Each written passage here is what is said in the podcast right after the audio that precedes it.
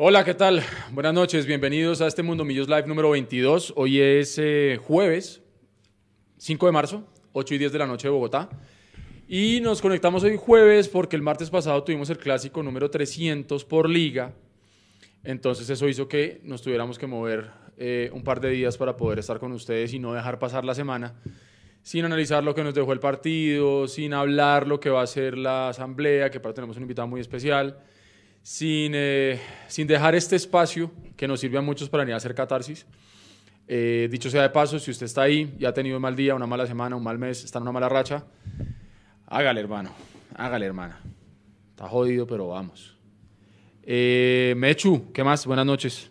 Hola, hola Andrés García, gracias. De entrada, muchas gracias Andrés. Qué grande Andrés. Por su donación para empezar este live. Lo voy a decir fácil y rápido. Todo muy bien con el gol de Henry Rojas. Todo muy chévere con la estrella 15, pero estoy mamado de no poderle ganar a Santa Fe. Buenas noches. Buenas noches, Leandro. Buenas noches, ¿qué tal? ¿Cómo les va a todos ustedes? Eh, a mí me parece que después de que terminamos todas nuestras obligaciones el martes, obligaciones los que tenemos que cubrir, rueda prensa, zona mixta y cápsula, entonces llegamos a tomarnos una cerveza. Y las personas con las que estaba, que no voy a mencionar, salieron felices. Porque Millonarios jugó bien. Muchachos, está bien jugar bien, pero aquí el único bielcista de Mundomillo soy yo. Y qué pena muchachos, pero es que como dijo un, poeta que se llama Fabián Casas, que es argentino, que se lo recomiendo, parece Millonarios un beautiful loser. Y el beautiful loser él lo dice, Pues, pues hablando precisamente porque eh, él estaba recordando en un programa, en un podcast eh, que se llama Era por Abajo, que se lo recomiendo mucho eh, cuál era el mejor inicio de una poesía. Y él decía, no, para mí el mejor inicio de una poesía no está escrita, sino fue un partido. Y ese partido, que no se me escucha y se le escucha suave, muchas gracias. Y en ese partido... Acuérdese que tiene el grisecito, le toca más Tiene el de la B. El de la B. Uy, qué horror. Eh, entonces el concepto Beautiful Loser, él dice, es porque eh, él dice que el mejor partido que vio fue un Alemania-Holanda en el 74 Alemania en el 50, perdón, Holanda en el 50, un desastre. Después llega el Ajax del 60. ¿A qué voy con el Beautiful Loser? Después llega. Sí, sí, sí. Y después, después del Ajax del 60, entonces llega Johan Cruyff. En el 70, como tal, empiezan a jugar mucho mejor. Y en el 78 juegan mejor que Argentina, pero pierden la final. Pero juegan divino. Y ayer todos me decían, uy, jugamos muy bien, pero lo hicimos muy bien, pero... Sí, pero eso no se ve en la No, viejo, o sea, eso, no, eso no se ve reflejado y qué pena, pues yo por lo menos sí estoy muy amargado, muy amargado, porque Millonarios no le pudo ganar a Santa Fe. Lastimosamente se me perdió la foto, pero bueno, ahorita la, busco. La peor palabra, eso lo, dice em, Eduardo Sacheri en la adaptación del Secreto de sus Ojos, que no hay palabra más puta que pero. Ahorita ya le tengo la frase completa. Buenas noches, ¿cómo les va? Estoy muy amargado. Bueno, tenemos también en la producción, como siempre, a Nicolás Molano y aquí a mi derecha Álvaro Prieto, miembro activo de Socios Hinchas, quien nos acompaña esta noche, que siempre también está muy activo cuando, cuando hacemos el live, eh, hace aportes muy importantes a través del chat de YouTube. Y hoy lo invitamos para que empecemos a conversar de una vez de todo lo que se viene con la Asamblea el próximo 18 de marzo con los derechos de inspección que los socios tenemos derecho, incluso deber de empezar a hacer si sus eh, obligaciones laborales o, académicas eh, o de vida se los permiten. Hay que hacerlo, entonces para eso tenemos aquí a Álvaro y yo. Álvaro, ¿qué? ¿Qué más, hermano? Hola, buenas noches, eh, muchachos, gracias por la invitación. bueno, por alguna razón y, y, tratando de opinar un poquito en lo que plantean ustedes, yo por un lado sí es cierto, comentaba el partido, jugamos muy bien, lástima el resultado y lástima la tabla. Creo que sí, inclusive para mí, si no fuera por el tema de la tabla, estaría eh, conforme en cuanto a que se vio mucha mejoría y en cuanto a que si logramos eh, mantener el nivel y a partir de este nivel que mostramos el martes, eh, subir, seguro vamos a estar peleando. Pero, bien lo dijo aquí el compañero, pero la tabla es, es catastrófica hasta el momento y el resultado hizo que esa tabla eh, esté en ese, en ese estado. Entonces sí, sí queda un poco de amargura por eso, pero hay que rescatar el nivel. El nivel sin duda fue un nivel y una... Me encantó sobre todo la intensidad del equipo en todo el partido. Para mí Santa Fe prácticamente no vio una, no los dejamos ver una. Y creo que hacía mucho tiempo no jugábamos un clásico con esa intensidad. Creo que podría decir que casi desde el 2017, desde esa final, no jugamos con esa intensidad, con esas ganas de salir a comernos al rival eh, de turno, de comernos Santa Fe, y fue así. Nos lo comimos todo el partido y nos comimos tanto que nos comimos por, por lo menos cinco opciones claras de gol. Entonces yo creo que jugando así seguramente vamos a poder pelear, eh, pero la tenemos bien difícil, bien, difícil. Le, voy a leer la cita. Hágale. Comillas. El pero es la palabra más puta que conozco. Te quiero, pero, podría ser, pero, no es grave, pero, ¿se da cuenta? Una palabra de mierda que sirve para dinamitar lo que era o lo que podría haber sido, pero no es. La cita está en El secreto de sus ojos, que es un libro de Sacheri. Pero no ganamos, hermano. Sí, sí, sí. sí. No, Millonarios que- puede jugar como Holanda del 70 con Cruyff, pero si no gana, no sirve, hermano. Estoy sumando, mire, Johnny Ezequiel que nos saluda, ya vamos a saludar a toda la gente que se ha ido conectando, fue de los primeros que nos escribió hoy en el chat y nos dice buenas noches. Hoy les quisiera plantear esta pregunta. Algunos hinchas de Millonarios ya dan al equipo eliminado. Quiero saber qué opinan sobre este tema ustedes al respecto. Si el equipo ya se puede dar por eliminado o no, obviamente, y, y el burro por delante empiezo contestando yo. Eh, Ah, so. nos hemos dado cuenta que la matemática siempre, siempre hay que esperar hasta el, hasta el último segundo del último partido, donde lamentablemente Millonarios se ha tenido que acostumbrar a siempre jugar con la calculadora en los últimos partidos. Entonces yo no podría decir hoy ya dar por hecho que estamos eliminados, pero, Pero si es la palabra más puta del lenguaje. pero es una palabra de mierda porque yo creo que la cosa está muy, muy complicada, por más que se le vio efectivamente al equipo una mejoría. Gamero salió a decir que era de los mejores partidos que había jugado, Cristiano Ronaldo quedó contento, o sea, todos quedaron contentos, eh, pero, Pero- hombre, no sirve, ¿sí? Lógicamente, si nos vamos a hacer, a- a- ser completamente puristas y decir, sí, se jugó bonito, no se perdió, se empató, se rescató un punto, no se rescató nada, porque estábamos jugando de local, así sea una falsa localía, porque esa localía de visitante de, de- en los clásicos solamente sirve para, para cosas como la del 17 de diciembre y nada más.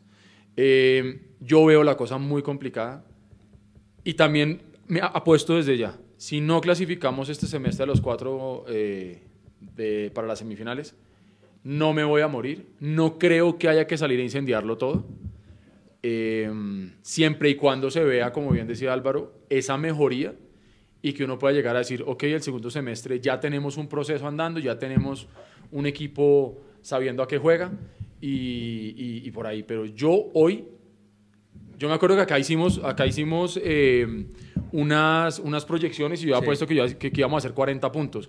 Las cuentas que están haciendo los que saben es que el cuarto va a entrar con 36. Solamente faltan 30. Claudia Elena, le- Claudia Elena Hernández, a quien le enviamos un abrazo, le hizo las cuentas a, a Gamero. Y le hizo las cuentas, ojo, porque se necesitan ni siquiera 36, se necesitan 34 para clasificar y usted ya se ha quedado 17 solamente con... ¿Cuántos puntos? 6, ¿cierto? Seis. Exacto. Y súmele goles, ¿no? Y súmele, aparte de los goles, diferencia de tiempo gol efectivo de juego, eh, ahí estaba el bello Chavarro desde Medellín, dice, hola muchachos, que bueno tenerlos en la mesa. Falta concretar y salimos adelante y que los árbitros nos piten una. Ahorita hablamos Ahorita de vamos los a hablar del árbitros. tema de los árbitros. Mechu, ¿usted cómo la ve? ¿Estamos eliminados? ¿Cuántos eliminados? puntos tenemos? Seis. Tenemos Seis. seis puntos, señor ¿Cuántos Mechu. partidos quedan? Trece. 13. No, 14, porque nosotros tenemos uno aplazado. Bueno, 14 entonces. 14 por 3, No, háganle en la calculadora que yo soy periodista. 4 por 3. 52, 14 por 3. 42. Venga, rápido, alguien ahí. 42. Más 6, 48. O sea, lo máximo que podemos aspirar es hacer 48 puntos. Agache si se lo. Listo. 40, ¿Cuántos tiene el cuarto en este momento? Vamos a mirar, creo que, creo que el cuarto se metió, de de hecho el vecino, si no estoy mal, o estaba Alianza Petrolera, No, ya vamos a Santa mirar. Fe es tercero, si no estoy mal. en Entonces Alianza tabla. Petrolera es el cuarto. Correcto. Bueno.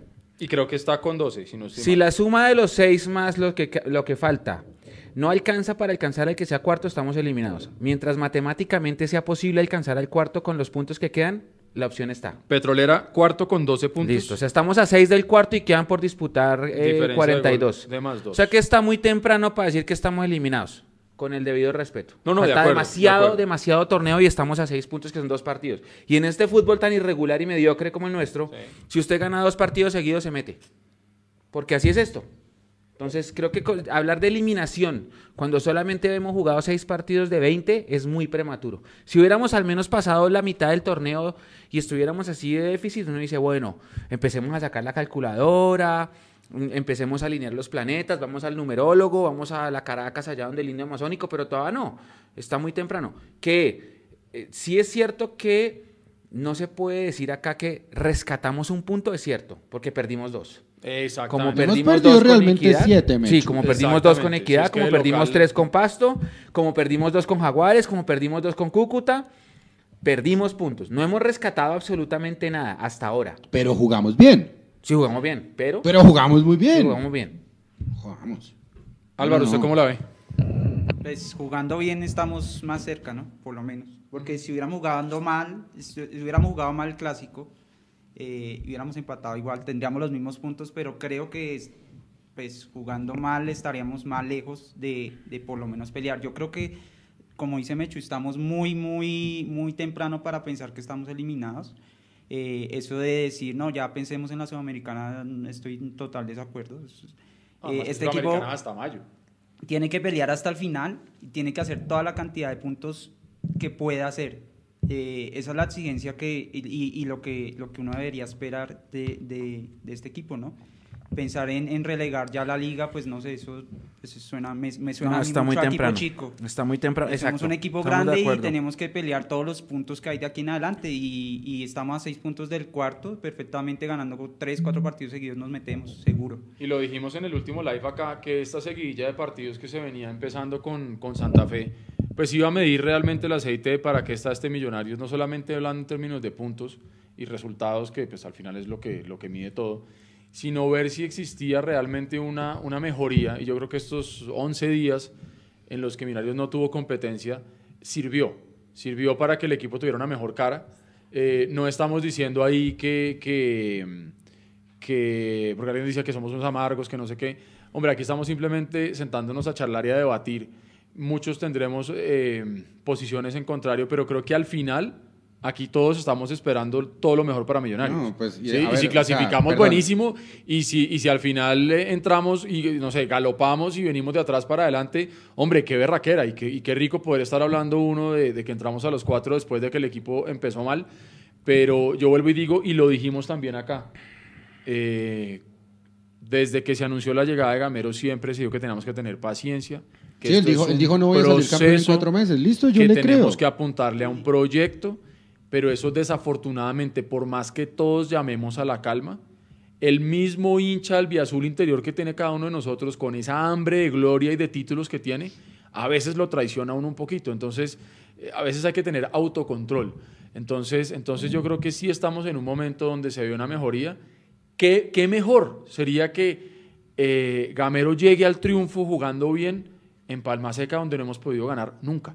Eso sería una maravilla. Yo, ¿Sí o yo, no? yo, yo, yo tengo, yo tengo, perdón, tengo una cosita para decirles. Muchachos, no es amargura. Créame que no es amargura. Yo, Leandro Melo, solamente tengo dos clásicos. El clásico con Santa Fe y el clásico con Cali. No quiero perder jamás contra ellos. Por mí que el historial fuera 200 a 100 ahorita que pasaron 300 clásicos. Yo sé que eso no puede pasar, Sí. que siempre se puede ganar y demás. Millonarios solamente ha ganado uno de los últimos 12 clásicos por liga. Muchachos, sí, es el clásico del gol de Matías de los Santos de la, de la final de ida de la estrella. Muchachos, no hay ningún problema. Pero ya superémoslo. Sí, ya, ya, ya está bueno. Pues ¿Cómo para es el mí. dato? ¿Uno de los últimos qué? Uno de los últimos 12 clásicos por liga. Sí, ya ¿Vale? estamos- sí, y aparte de eso, Millonarios completa la segunda peor racha sin ganarle a Santa Fe, que es de ocho partidos desde ese, desde ese clásico. La peor racha todavía no ha vuelto a pasar, o sea, estamos a dos partidos de la peor racha con Santa Fe, que fue desde el clásico 249 del 8 de noviembre de 2007 hasta el clásico 258 del 20 de marzo de 2010. Millonarios gana el clásico 259, 2-1 con goles de Luis Mosquera y John Uyoque. Muchachos, en serio, mire, yo, yo, a mí me encanta la estrella con Santa Fe, me parece muy bien, pero les voy a dar dos atenuantes sobre Santa Ese Fe. clásico lo ganamos sin delanteros. Exacto, sí, o sea, jugando pero, pero mal, o sea, y sin delanteros, Sí, o sea, sin delanteros. Jugamos suicida. 3-6-1, 3-6-0, 3-6-0. 3-7-0, no, 4-6-0 fue que jugamos eso. Barragán era el técnico y Sí, ganamos. Y ganamos, ¿cómo le parece? Muchachos, miren, yo entiendo el clásico de la final, yo no, yo no tengo ningún problema por eso. Pero ese, ese Santa Fe al que Millonario le ganó la estrella era un Santa Fe infinitamente superior al 2000 N potencia del que jugó contra Millonarios el martes pasado. Y me perdonan, yo entiendo, yo le pregunté a amigos muy serios de Santa Fe y les dije, venga muchachos, pateen al arco. Porque es que el primero que se cambió y que estaba en zona mixta era Wilker Fariñez. Wilker no se revolcó ninguna vez y le dije a mi amigo de Santa Fe, oiga viejo, pero pateen una vez al arco, no sean mezquinos. Y me dice, ahorita se lo va a decir Harold, en, Harold Rivera en rueda de prensa. No le salió nada de lo que planeó.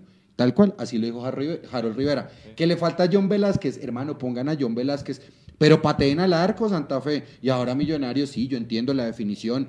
Venga, yo no voy a joder jamás con Arnoldo Iguarán porque es una leyenda, viejo. Pero discúlpame, te trajeron a Millonarios a preparar delanteros. Y así como te trajeron a preparar delanteros, a Arnold Iguarán no se le discute para nada la grandeza que se ganó en el terreno de juego. Pero hoy él es empleado de Millonarios. Y así como él hoy es empleado de Millonarios, necesitamos ver el trabajo de definición con ellos. Si este fue el mejor partido, pues fue la peor definición que tuvimos en muchísimo tiempo de la liga, en las últimas seis fechas. Porque es que una cosa es que usted no genere. Entonces ya usted, la discusión va un cuarto de cancha más atrás. Entonces usted dice, listo, ¿qué pasa con los volantes? ¿Qué pasa que no podemos entregar la pelota, la pelota pulpita arriba para que los delanteros la claven? Se están generando opciones de gol. Entonces uno dice, listo, generación de fútbol hay. Bueno, bonito, no importa, ¿sí? Pero se está generando. El problema es que cuando llegamos ahí adelante no la estamos metiendo. Ahora, eh, yo sí creo que en este partido, donde se ve un Santa Fe precisamente tan débil, para mí, a mi gusto, sobre todo al final, Gamero se demora mucho en los cambios. A mí me pareció que le faltó un poquito de ambición y ojo, yo no he dirigido ni un solo partido profesional de nada. ¿sí? ¿No? Trato de dirigir mi vida y está bien jodido. Eh, pero, pero yo sí, eh, yo salí muy tarde de la oficina y alcancé a llegar raspando, me pegó en el palo y llegué a la casa de mis papás, donde mi papá, de hecho, se pasó, sí está pagando el canal premium porque pues ella no vale estadio. Entonces es la primera persona que conozco que lo está pagando. Eh, entonces ya llegamos mi hermana, mi mamá, o sea, llegó toda la familia ya en pleno. Y, lo hablábamos con él y él decía, pero es que no puede ser que estando encima, viendo que de pronto ya un Godoy no estaba funcionando, que ya se había quedado, ¿sí? que un Cristian Arango estuvo caliente y yo pensé que al Chicho le iban a echar. ¿sí? ¿Por qué no hacer el cambio de sacar a Godoy, meter al Tico Ortiz y por lo menos frente contra el planeta, ¿me entiendes? O son esas cosas que uno se pregunta y uno dice, claro, con el periódico del lunes, en este caso del miércoles, es muy, muy sencillo, pero yo sí creo que de alguna u otra manera, por más de que se vio bien al equipo, faltó un poquitico en la parte de arriba y faltó un par de cachetadas de decir, hermano, entra y la que, la que reciba va para adentro. Las opciones más claras las tuvimos en, los pies de un defensa, Vargas, en el pie y en la cabeza. Y en la cabeza. Sí, entonces uno dice, bueno, listo, bien, chévere, pero ¿dónde está Iron? no aparece Iron. ¿sí? Cristian Arango, que yo le tenía mucha fe para este partido, un remate de lejos que listo. Sí, le pega ahí afuera, pero solo uno. más eh, McAllister cabeció. Pero ¿por qué los demás no le pegan? Exactamente, y es que se acuerda que lo decíamos en el partido con Chico. y lo dijimos en la transmisión. ¿Por qué los demás no le pegan? y lo dijimos en el tercer tiempo. porque no tenemos quién. Volvió Carrillo y mientras el hombre vuelve a coger ritmo futbolístico y mientras se anima a patear. Es que eso es otro cuento. Eduardo, esa es la otra cosita. A ver, sale. ¿Quién es el primero que sale? Godoy, si no estoy mal. No, sale Maca Sale McAllister primero. Después sale Godoy. Yo sé que el fútbol moderno ahorita no se juega con 10 a pesar que en Boca Juniors Juan Román Riquel me dice, desde inferiores, desde la novena hasta la reserva me van a jugar con 10 y yo entiendo que Millonarios no juega con 10. Viejo, pero ¿quién me va a llevar la pelota adelante? ¿Carrillo? Yo, yo sí, y creo que lo dijimos en el tercer tiempo y lo digo ahora en el quinto tiempo acá en este live. El partido se termina con los cambios. Faltaban 10 minutos. Con el cambio de Carrillo. Los últimos 10 minutos, Millonarios cambió a un 4-3-3 sin creadores. Era cuatro defensas, tres recuperadores, el espacio del vacío y tres delanteros.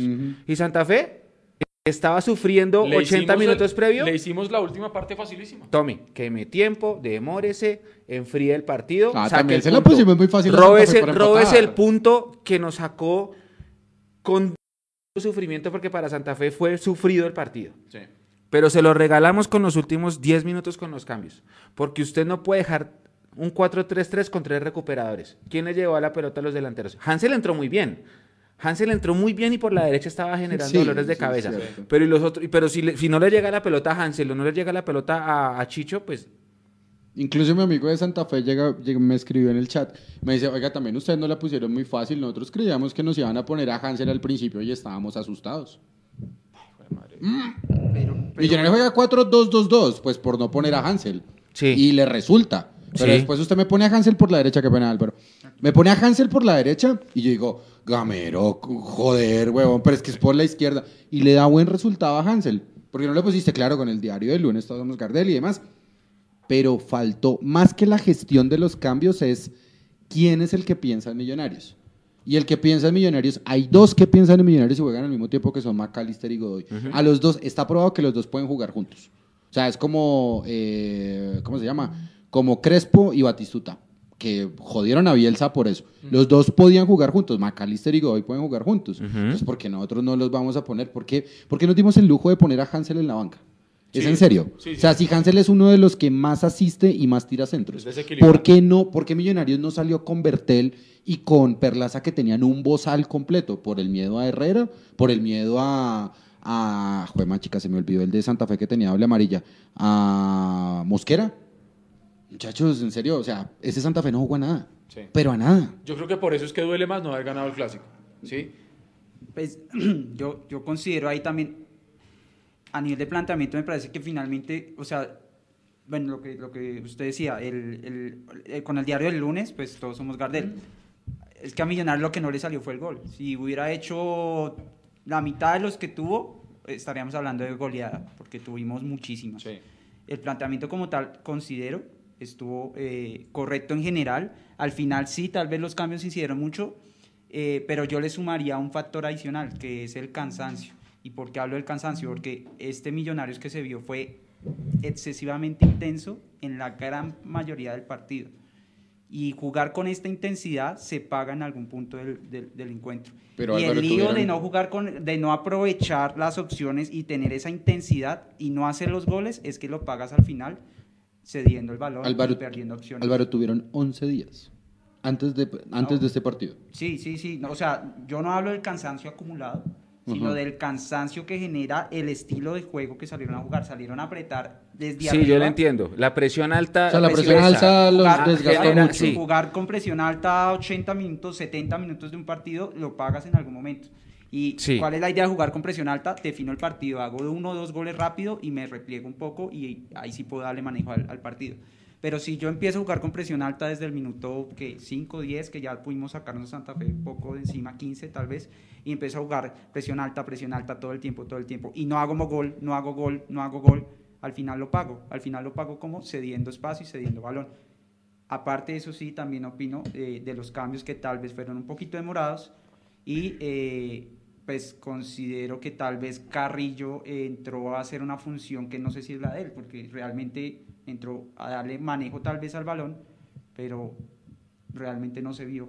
No se vio y tal vez entró eh, con, con esperanza de probar eh, eh, algún remate de media distancia Puede ser. y no pudo hacer ni uno, de hecho. No recuerdo que haya hecho alguno. No, no, no, no. No, no, no, ni intentó. Tiró- tiró Solamente, pases. Solamente pateó Arango. Bueno, Vargas en un rebote después de ese, pero el único que pateó fue Arango.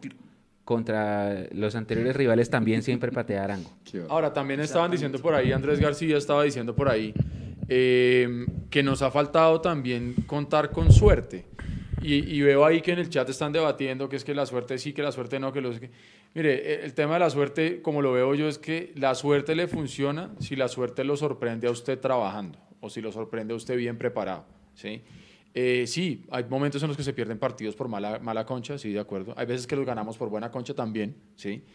Pero, pero yo creo que nosotros no podemos eh, dejarle todo a manos de la suerte. Es decir, hago todo lo que puedo hacer, pero al final la suerte es la que tiene que dar la puntada final, no creo. ¿sí? Eh, yo, sí, yo sí veo a un Millonarios que se vio con mucha mejor cara de lo que vimos en los partidos pasados y eso es lo que da bronca. Porque si usted mejora, pues al final el resultado es el que tiene que decirle a usted qué tanto mejoró. Si usted logra hacer los tres puntos, pues usted dice, bueno, sí, se está viendo una mejoría que ya se está traduciendo en puntos, se está traduciendo en goles. Sí, uno podría decir que algo positivo para el vaso medio lleno, listo, no nos metieron gol, porque veníamos recibiendo gol, mejor dicho, cada vez que alguien tocaba la pelota del rival se iba para adentro. Pero nosotros no marcamos. Y hay que tener en- siempre en cuenta que en los campeonatos tan cortos como estos, no es solamente apuntarle a hacer puntos, sino también a tener una buena diferencia de gol. Y en este momento no la tenemos. Lo que pasa es que no solamente fue que no nos hicieron gol, tampoco nos llegaron. Porque Wilker Fariñez no se ensució el uniforme. Exacto. Salvo Santa la Fe jugada aquella que La se equivoca. Breiner. La que se equivoca Breiner, Una. que Y la sacan luego- dos tiempos. Y luego ese centro que viene del otro lado. Después- que ahí- Wilker yo creo que llegó al camerino, se quitó su camiseta y se le da el utilero con enganchito de una vez, tome, para el siguiente partido. siguiente partido. Porque no Y se la ya- dejó perfumada de una ya, vez. ya, si Sí, quiere sí, Titi, tome. Ah, guárdela para, llévatela para Medellín, así como te la entrego. Mechu, mire, cuando yo le hice la pregunta a Gamero, Gamero, yo te creo que tú trabajas, en serio. Créame que yo le creo que usted trabaja, pero como dice Eduardo, el resultado también tiene que dar cuenta del trabajo. Sí. Y ahí sí, yo no le estoy atacando a Gamero, ni siquiera a Arnoldo Iguarán, como para que quedemos claros. Pero sí me gustaría que se trabajara mejor la definición, porque hay algo que está fallando y se llama la definición. Y el preparador de delanteros es Arnoldo Iguarán. Punto. sí. Y así como es Arnoldo Iguarán, ahora, así como le creo a Gamero que trabaja, así como creo que también debe mejorar el trabajo de Arnoldo Iguarán y de todos en Millonarios. En serio, muchachos, ¿creen que este fue el mejor partido de Millonarios hasta el momento? Sí. Yo creo que sí.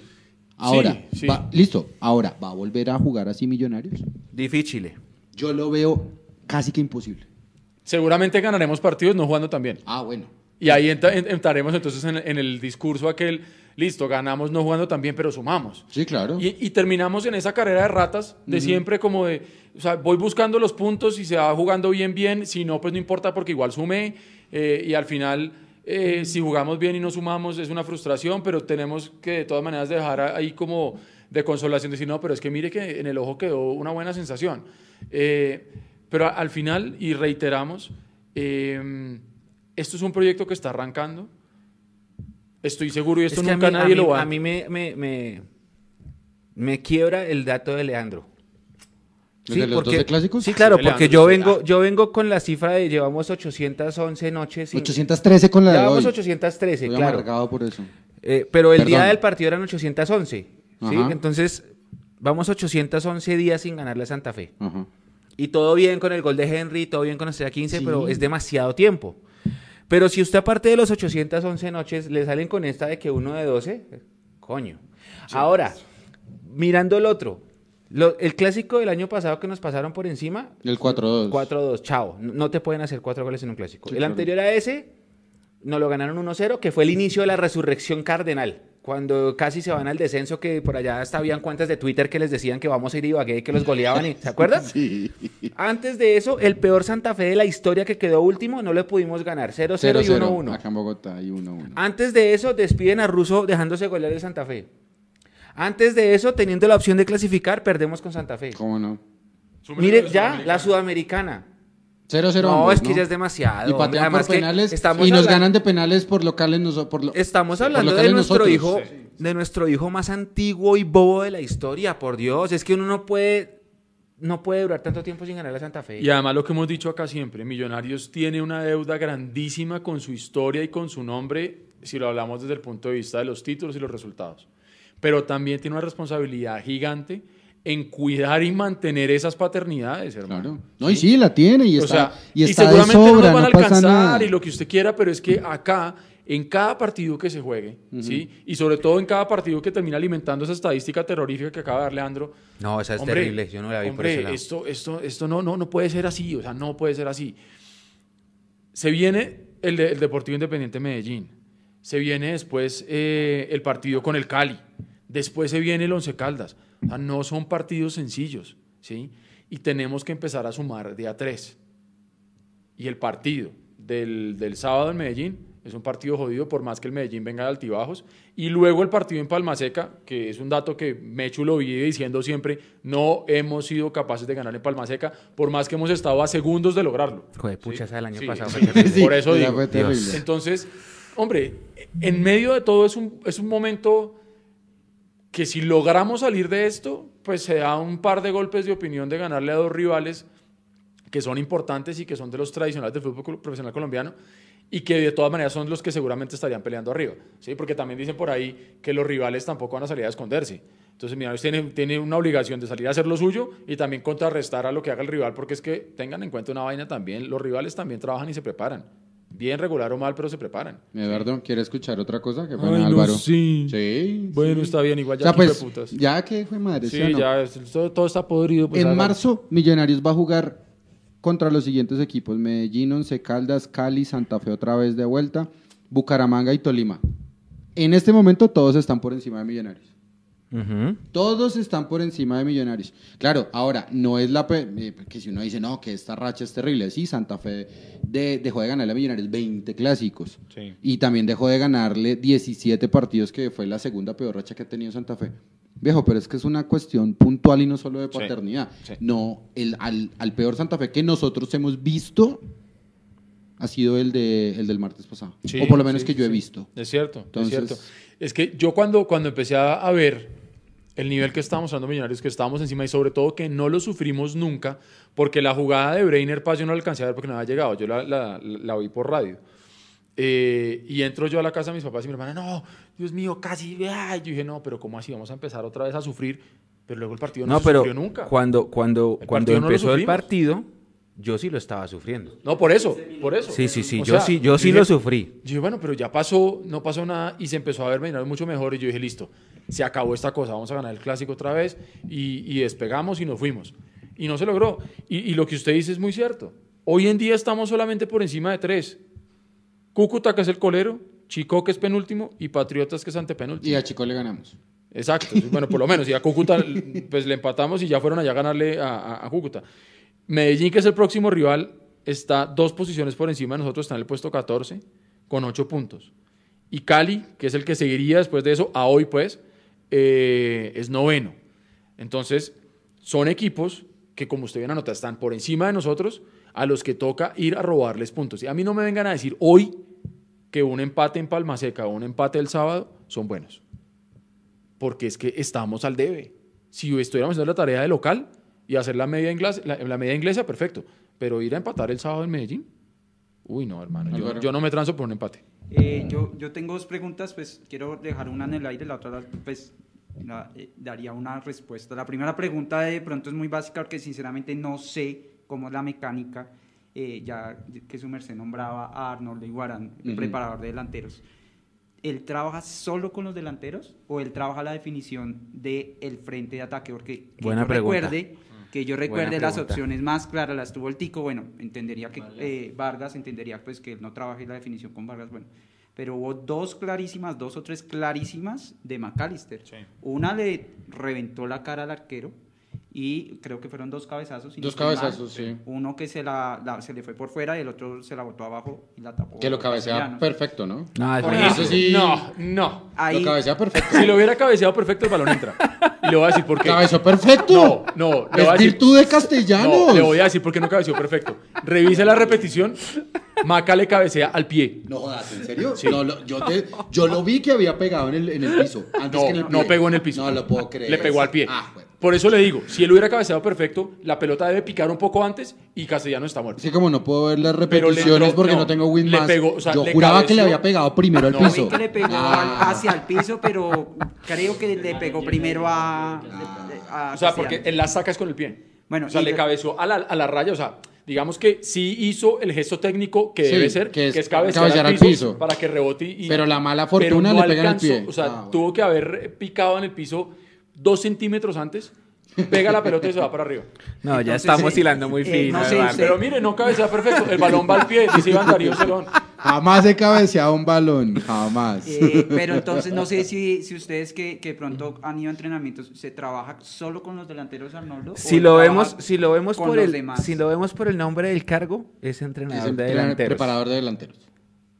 Porque claras, a ver, claras de delanteros, recuerdo eh, cuando le da la chalaca, que intenta la chalaca a Chicho, ¿quién Que le le da termina, detrás? le termina pegando esa Godoy atrás. Sí, es cabezazo de Godoy. Es que- O Sí, sea, sí. realmente Eh, sí. claras Sí. de delanteros en el clásico, no recuerdo una muy, muy, muy, muy clara, como para decir, no, estamos fallando en la definición del delantero. Entonces él, de- él debería cambiarse el título de preparador. O sea, él, él tiene, él tiene acá una, es que una estampa que dice PD. Entonces no debería llamarse preparador de delanteros, sino preparador de definidores. Sí, Pero de pronto es lo que quiere decir. sí eh, sería un... un- Vamos Pero, pero mire, no pero, mire que lo que está diciendo Álvaro, eh, Una cosa es que el delantero sea el que esté llamado a definir, pero usted no está exento que sea un lateral que se proyectó al ataque y llegue y defina. No está exento que le caiga la pelota como le cayó a Vargas y tenga que definir, ¿sí? Ah, Claro, usted debería, desde la fundamentación de los jugadores, ah, eh, que, que definan, así como un delantero hoy en día se le exige que, que- que- que sepa defender, pues que un delantero, que un mediocampista eh, defensivo sepa definir. Ahora, si vamos a hilar así de fino como dice Mechu, pues obvio, es mucho más jodido poner a Iguarana. ah, Venga, eh, Juan Pablo Vargas, vamos a definir.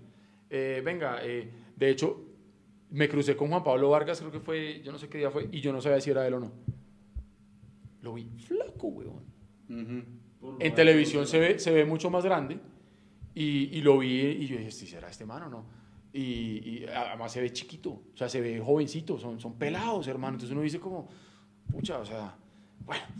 Eh, Johnny Ezequiel, empezamos a hablar de la gente. Hay que pelearla hasta donde nos dé. Obviamente que está jodido. Iván Darío Cerón, todas las atajadas de Castellanos fueron balones que van al cuerpo. Estoy completamente de acuerdo con él ahí. sí, sí, sí. La definición de Vargas, eh, que primero, el gesto técnico de bajar la pelota y luego rematar es muy bueno. Pero sí, lamentablemente le, le, le pateó al cuerpo, estuvo ahí bien parado. Eh, Cristian Javier, un saludo a todos. No siempre puedo verlos en vivo, pero siempre escucho el podcast. Grandes. eh, Aguante bueno. los podcasts. Vamos a los podcasts. Juan David. Ay, Shu- Shuaire. Shuaire. No contamos con suerte y para rematar el, arbitraje nefasto, ya vamos a hablar de eso. Ahí están pintados esos de la de mayor sin bar. Eh, Andrés Eso, eso tiene una explicación, ahorita la voy a decir. Johnny Pero igual el árbitro no influyó en nada. Exacto. No, de acuerdo. Aquí Pero- no podemos pero ahorita así. lo decimos. Sí, en nada, discúlpenme. quiera, pero, pero- el pero árbitro nada no influyó en nada, en nada. Hay partidos que nos han ganado porque fuimos inferiores. Y en este que fuimos superiores no la metimos. De acuerdo, el árbitro de no tiene absolutamente nada. Así como nos pasaron por encima en octubre que nos clavaron cuatro y fue feo, el martes jugamos mucho mejor nosotros, estaban sometidos y el partido terminó 0-0. Me, Mechu, pero ¿y el, el penalti? O sea, eso no hubiera Pero para mí no es... pues, Yo, no- esta es la hora en que para mí No, lo es veo penal. tan claro. Clara. Sí es penal. Es un- o Sí es sea, penal. Yo no es lo veo tan claro. No, sí es clara, penal. ¿no? Sí es penal. Sí es penal porque él extiende el brazo. Para mí, no he visto repeticiones, pero para mí en la transmisión yo, yo- fue esa jugada, yo dije, bueno, puede ser, pero No, que yo diga, uy, penal. no, pe- No, sí no". fue penal. ¿Y, y sabe por qué le voy a decir que fue penal? No solamente porque lo pude ver con las no sé cuántas millones de cámaras que tiene Win Sports, 13. que la verdad... 360. Mire, la verdad es, es el primer partido que yo veo en ese canal y... eh, ¿Lo va a pagar? No, no, yo no. Ah. No, pues no le digo que fue en la casa de mis papás. No, pues sí, pero de pronto usted, No, uy, mamá, está buenísimo, No, voy a pagar, préstame cagando. 30. No, viejo, no. No. Eh, hermano, en mi casa medimos cada centavo que esa noche, esa noche pedimos pizza a esta pizzería que, que si no llega antes de los 30 minutos es gratis y se la sacamos gratis. ¿Llegaron a los 35? Se- 33, le dije, "Pa- eh, hermano, se peló por 3. No, venga, listo, y le sacamos la pizza gratis. Entonces, Bueno, sacó pizza gratis, ¿usted cree que va a pagar Winnie por más? No. Pero, pero con lo de la, la pizza costó lo que costó Winmas. Eran dos meses. ¿Por eso? Eran dos meses. ¿Ya? No, pero no. El caso es que en la repetición se ve claramente como él extiende la mano, pero a, a lo que voy con el comentario es, estaba eh, comentando Farid Mondragón y Carlos Antonio Vélez. Yeah. Y para que Carlos Antonio Vélez diga que fue penal, es penal, weón. Ay, Con la tirria que le carga a Millonarios y que el man salga a decir, mire, es penal y efectivamente pero- pero- extiende el brazo. Es que usted lo ve como él extiende el brazo y, y definitivamente, listo, se equivoca. Ahora, no podemos sentarnos, lo que usted bien dice, decir, es que si- como no lo pitaron, es que si mi tía tuviera, voy a decir a mi tío, porque no está. Tampoco podemos decir aquí, pero es que si hubiéramos tenido el bar, no se tiene, no se tuvo en el clásico, ya está. ¿Por qué? Vaya usted a saber. Yo le voy a decir por qué. Pero independientemente de eso, si usted hace las cosas bien y usted mete las que tiene y luego le pasa la jugada del penal que no le pitan, pero usted ya metió las que tenía que meter, no pasa nada. El problema es que como no la logramos meter, empezamos a buscar esas cosas adicionales Claro. como para decir, ah, es que sí ve, pero aquí no dejamos de ganar por el árbitro. Eso es como, nada, o como sea, cuando, por ejemplo, voy a poner como ejemplo el año pasado, que el último partido fue un martes por la tarde eliminadísimos, eliminadísimos. y Qué pena, entonces, qué pena, es que mire ese comentario, Andrés García está muy sí, bueno. sí lo vi. Que Wilker saque la ciudadanía colombiana, si Ronaldinho sacó la paraguaya. Pero entonces usted empieza a hacer eh, retrospectivas. Entonces usted empieza, "Mm, si le hubiéramos ganado a Patriotas. Mm, si hubiéramos ganado al menos uno El último clásicos". partido que yo pienso para empezar a sumar Mm. puntos es el clásico. Sí, mm, el Créame, último, el- sí. si le Es el último partido que yo al pienso. Once- al Envigado. Mm, si hubiéramos ganado, si le hubiéramos ganado al Cúcuta. Entonces uno empieza a hacer retrospectiva de si lo- todo lo que hubiera sido y no fue, pero ya fue. Es que no, un- no- ¿de qué sirve? No. No ganamos porque no la metimos, Ya. No, es- que si fue pen- no, eso no tiene absolutamente nada que Alba- ver. Álvaro no, no por podemos decir algo. pegarnos de lo que diga el árbitro. No, pues sí, o sea, concuerden que ya, pues, que, que, que se puede hacer, ¿no? Ya no lo pitó y nos comimos un montón de goles. Pero creo que sí, sí debemos llevar en cuenta estos errores porque eh, se están volviendo eh, más costumbre de lo que era antes. Recurrentes, Yo, yo recuerdo que duramos una, una, una época, tal vez ruso, la época de ruso, recuerdo que el tema arbitraje eh, eh, no, no era tan recurrente, digamos, yo, yo recuerdo saliendo del estadio, me recuerdo saliendo no tan molesto con los arbitrajes y de un momento para acá sí me está pasando.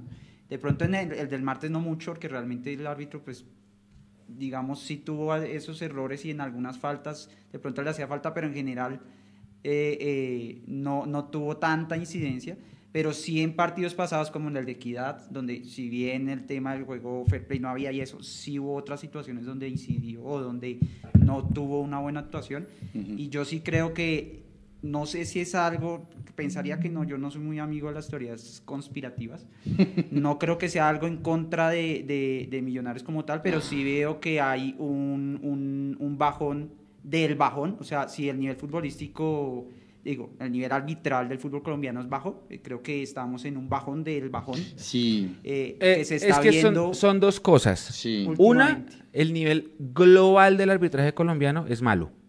Es que Malo, global. No es el que le pite a millonarios. No, exacto. No, no. El nivel global. Es que el nivel del fútbol El colombiano nivel es global. malo. Yo digo, sí, sí, en Y cuanto a todo. y es que en estadios, en televisión, en el arbitraje. Exactamente. El arbitraje es malo. ¿sí? ¿A quién fue que sancionaron? A, Entonces, a san- Mario Herrera. ¿no? Sancionaron a Mario Herrera y, a John Alexander Ospina. eh, John Alexander Ospina por rendimiento arbitral. Y a Nicolás Gallo. eh, Nicolás Gallo, si no, No, no, Mario Herrera, perdón. Y a Mario Herrera porque eh, estuvo encargado de VAR en la fecha 6, si no estoy mal. Y dejó de pitar una mano en el área que era digna de revisión. Y él dijo que no era penal y, e hizo equivocar al árbitro central. Ahora, ¿que Millonarios pierde o no por el árbitro? Muchachos, no les voy a comprar jamás esa, pero sí les puedo decir que el arbitraje fue terrible. ¿Y Pero- por qué le voy a decir que el arbitraje Claro. fue terrible? Porque este partido no, no había hecho la correlación de cuántas faltas sobre el tiempo efectivo de juego influye. Eso lo hizo, no, no lo ha hecho Juanse Gómez, pero pues en algún momento lo, yo le echaré más diente a eso. Muchachos, fueron 2,4 faltas por minuto. Sí, eso es absurdo. Eso es absurdo, viejo. Y es más absurdo todavía cuando Carlos Betancourt, que es FIFA para este año, es precisamente del que, del que no permite jugar acá. Yo no recuerdo a Carlos Betancourt con un mal partido, no, no tanto en contra Millonarios o a favor de Millonarios. Él fue, el que, él- él fue el que expulsó a Duque eh, Nacional 1 Medellín 1 en Medellín, es la única expulsión que tiene él contra nosotros. Pero más allá de eso, pitar 2,4 faltas por minuto, viejo, eso es insoportable, eso es intolerable. Sacó siete amarillas, si no estoy mal, tres para Millonarios, cuatro para Santa Fe. La primera amarilla la saca en el minuto 8. Sí. En la primera falta que toma el Chicho, que fue en el minuto 1, Sí. no había falta. El jugador de Santa Fe se tira, simplemente porque siente el contacto y va rápido. Ajá. Y a los 8 minutos vuelve y le pone la amarilla. Después la otra fue para Godoy en el 16 porque estaba, porque estaba caliente. Y así sucesivamente. Entonces, el tema arbitral es malo, malo en Colombia. Y así como es malo en Colombia, también en Sudamérica es terrible, es un nivel muy malo. Y los dos mejores árbitros no pitan. No, no, no los van a poner a pitar porque Andrés Rojas es el que está haciendo el curso o está tomando el relevo de Wilmar Roldán. Ok. Y Andrés Rojas es bogotano. Pero él sí puede pitar el clásico. Claro que sí, pero no Andrés podía Rojas- pitarlo porque él estaba en... ¿En curso o qué? No, señor, estaba en Liga de Quito River. Ah, ok. Entonces, Designado Él estaba internacionalmente. designado internacionalmente. Entonces, Tiene a ver, como, sentido. como para redondear. Ahora, otra- yo, yo, yo quería, yo que, no, le fue muy bien, creo. Pero el penal. El, tercer, el, el penal eh, es, es, es como el penal que no vio Carlos Betancur acá en Bogotá. Es muy, muy, muy parecido. Ahora, si hay dos manos de penal, sí, muchachos, hay dos manos de penal, pero no las ve el árbitro. Y el árbitro no tiene VAR y no tiene repetición. ¿Y por qué no tuvo VAR? Muchachos, recuerden que esta fecha de clásicos ya estaba designada con otros dos partidos anteriormente. No tuvo Nacional Medellín, No no, tuvo tuvo América Cali. América Cali y no tuvo Millonarios Santa Fe. O sea, no es una cuestión de que la quieran coger contra nosotros. La comisión arbitral decidió que justamente esos partidos no tuvieran VAR. ¿Qué le vamos a hacer? Si la comisión arbitral dice que en la fecha de clásicos no queremos que los partidos de más audiencia tengan bar por el premium. No, muchachos, pues tampoco así es. Ve otra cosa. me- Determinaciones desde arriba, de- ¿cuánto más? Yo, yo así no puedo hilar tan delgado No, todavía. y es que además lo, lo hemos dicho acá, no sabemos cuáles son esos argumentos que están usando para elegir un partido u otro para ponerle el bar. Sí, claro. O sea, uno diría, no, listo, venga, ¿sabe qué es que va a ser por sorteo? Sí, no, no, Ok. no, No, no, no. que va a ser por orden alfabético. No, no, no, que no, va a no. ser por, yo qué sé. Pero hoy en día no sabemos por qué y cómo están decidiendo qué partidos tienen Eso bar. se Entonces, designa. nos tenemos que adaptar a lo que ellos digan. Yo me quedo callado porque no me Y toca traer abogado. Temas No, no, no, logísticos no, no, pueden no, no. ser porque era un partido en la capital, en un martes donde no había ningún otro partido de- del fútbol profesional colombiano. O sea, un- más fácil, o sea, el partido más fácil para ponerle bar creo que es el- un clásico bogotano. Pero, Entonces, pero Álvaro, vuelvo y le repito. Lo que pasa es que ya la designación de bar estaba hecha. Sí, como este- este- esta O fecha sea, ya se había para la antes fecha y este fue un 7, partido aplazado. ¿cierto? Para la fecha 7 de clásicos, los únicos dos partidos que van con bar son tal, porque ellos decidieron que solamente esos dos pero- partidos fueran con Pero bar. es un tema de costos en cuanto a que No, solo sean es dos. un tema de designación. No, Qué no. cagada. A O Millonarios sea, no le en- tocó en la bar. otra fecha pueden decir, no, ahora esta fecha vamos a ponerle bar a cuatro partidos. No, Y a No, la siguiente- solamente son Solamente dos son dos por este por semestre. este semestre. Solamente van a ser dos siempre porque lo que nos han sal- salido a decir es que no hay árbitros suficientes capacitados para poder estar trabajando en el bar. Los únicos dos Entonces- árbitros, los únicos árbitros FIFA capacitados para trabajar el bar y hay uno que no es FIFA. Uno, Nicolás Gallo. Dos, Mario Herrera está suspendido. Entonces, bórrelo. sí. Y el tercero era Johnny Nestroza y borrado también porque le pitó mal a Millonarios. Sí. Entonces, sí, entonces cagados con el agua lejos y el arbitraje en la B. Y ni les cuento cómo se maneja acá en Colombia esa vaina. Sí, yo creo que por ese lado eh, eh, es, es- es una cosa que ya nos tendremos que acostumbrar a, a terminar este campeonato con dos, con dos partidos de, de bar. Y yo voy a decir otra cosa que esto va a sonar feo, pero lo voy a decir. Ay. Si queremos hablar de teorías conspiratorias, lo mejor que le podría pasar al torneo es meter a los cuatro equipos con más rating a la final para que la gente compre el premium. Si queremos hablar de teorías conspiratorias, Nacional, Junior, América y Millonarios tienen que ser los cuatro. Porque eso te garantiza que la gente va y te compre el premium para las finales. Nosotros vamos de 17. Entonces, si vamos a hablar de teorías conspiratorias, nos tendrán que regalar penaltis a nosotros, expulsar Ok, rivales. ok, ok. Entonces, no, no hilemos tan fino. Sí, tenemos un nivel global malísimo a nivel arbitral, malísimo a nivel de estadios, malísimo a nivel de producción, malísimo a nivel de que ya mucha gente ni siquiera sabe cuánto quedan los partidos porque el canal premium no lo tiene nadie. No, es que- a es que ese nivel realmente- estamos. Pero bueno, Lorena dice, creo que el VAR es necesario para los clásicos y el VAR hubiera sido aliado para muchas faltas que cometieron el peor arbitraje. No, el VAR tiene que ser para todos los partidos. Y además no solamente para los clásicos. Y- y no tiene solamente- que ser para todos, para Río Negro, para Cúcuta, para Bucaramanga, no para Jaguares, eso. para Millonarios, Santa Fe, América Nacional, para todos. Y no solamente pensar que el VAR siempre nos va a favorecer, porque, ojo, nos puede también jugar Claro, en contra. exacto. Entonces, claro, estamos pidiendo hoy VAR porque tuvimos un penal que no lo pitaron y que si hubiéramos tenido VAR, que tampoco es garantía, porque usted lo acaba de decir. Ya hubo un partido pasado donde con el VAR, con las cámaras, con todo, había un penal y al VAR Y no, se le dio la y gana. no se le- Y, al, al árbitro del VAR, no el de Río Negro. Exacto. El que salió el audio, el audio de Salazar hablando muy mal de eso. Oiga, todo sale por... Esa sí la puedo decir al aire. Todo lo filtrado sale por Blue Radio. Cierro mi intervención. Esa de Blue Radio, ahorita hablamos de esa. Tengo información sobre eso. Eso, yo, les quería, yo les quería, pues eh, hace un rato les dije que teníamos preguntas y qué pena los devuelvo. No, no, no, no, tranquilo. Pero esta pregunta sí quiero que ustedes me la contesten. ¿Por qué creen que nosotros no podemos volver a jugar como jugamos el martes? Ah. Yo sí creo que es más. lo que pasa es que el, espero el- el nivel fue el nivel fue demasiado superlativo. Pero ¿por qué no podríamos volver Porque a un pico tan alto es difícil que se repita. Ujú. O sea, la- eh, esa, esa regularidad así tan alta es muy complicado. Claro. Y es una opinión personal. Es, eh, jugamos demasiado bien. Y es muy difícil volver a tener. Vamos a jugar partidos buenos y malos. Pero es que este fue muy bueno en cuanto al nivel. Demasiado bueno. Santa Fe le había ganado al América y al Junior. A nosotros no nos llegó después del minuto 15 nunca. Eso Por habla eso del es gran trabajo rabia, que se ma. hizo. ¿Sí? Pusimos un, decía Leandro, 4-2-2-2 y Godoy y Macales se entendieron perfecto en ese 2. Y surtieron delanteros y Godoy puso a jugar a todo el mundo y hasta Vargas tuvo opción de gol y el arquero fue la figura y los sometimos tanto que eh, generábamos la presión alta que usted decía y los obligábamos al error y estaban desesperados. Es que uno veía a los jugadores de Santa Fe estaban desesperados. En el primer tiempo estaban, o sea, casi que le dicen al tipo, al árbitro, no, deme, no me dé reposición, pite ya. Acabe esta vaina que estoy sufriéndolo. Un nivel así es muy difícil volverlo a tener. Sí, Por yo- lo superlativo, yo- por lo alto. y- que- y ma- como de pronto usted dice que un partido como el de Jaguares el segundo tiempo, que fue tan malo, tampoco lo vamos a volver a tener. Creería uno, por los picos. Eso No, es- mi, mi, mi pensamiento de por qué Millonarios no va a volver a jugar igual o tan bien como este es porque la primero la motivación del clásico creo que sí se vio de parte de los exjugadores de Millonarios de Gamero, de Cerveleón, de Iguarán, vamos a hacerlo, eh, de la gente que fue a tocarle los bombos y los redoblantes en, en, en el entrenamiento. Pero hay otra cosa, Millonarios no juega a esto. Es la primera vez que Gamero pone 4, 2, 2, 2, 2. Es la primera vez que lo hace, porque le gusta el 4-1, jugar solamente con Duque adelante de la línea de los cuatro defensas, y no lo hizo con Santa Fe. Entonces, no creo que vuelva a repetir el esquema. Ahora, si está Godoy, está McAllister, pero va a sentar al Tico, que es el que menos goles tiene, y ahora Millonarios necesita gol, ¿se va a volver a dar el lujo de sentarlo? El otro tema, la preparación física. Millonarios venía con 11 días menos para el partido contra Santa Fe. Es decir, 11 días de, de desca- 11 días de descanso. Muchachos, ya, o sea, si, si se vuelve a repetir este partido, genial.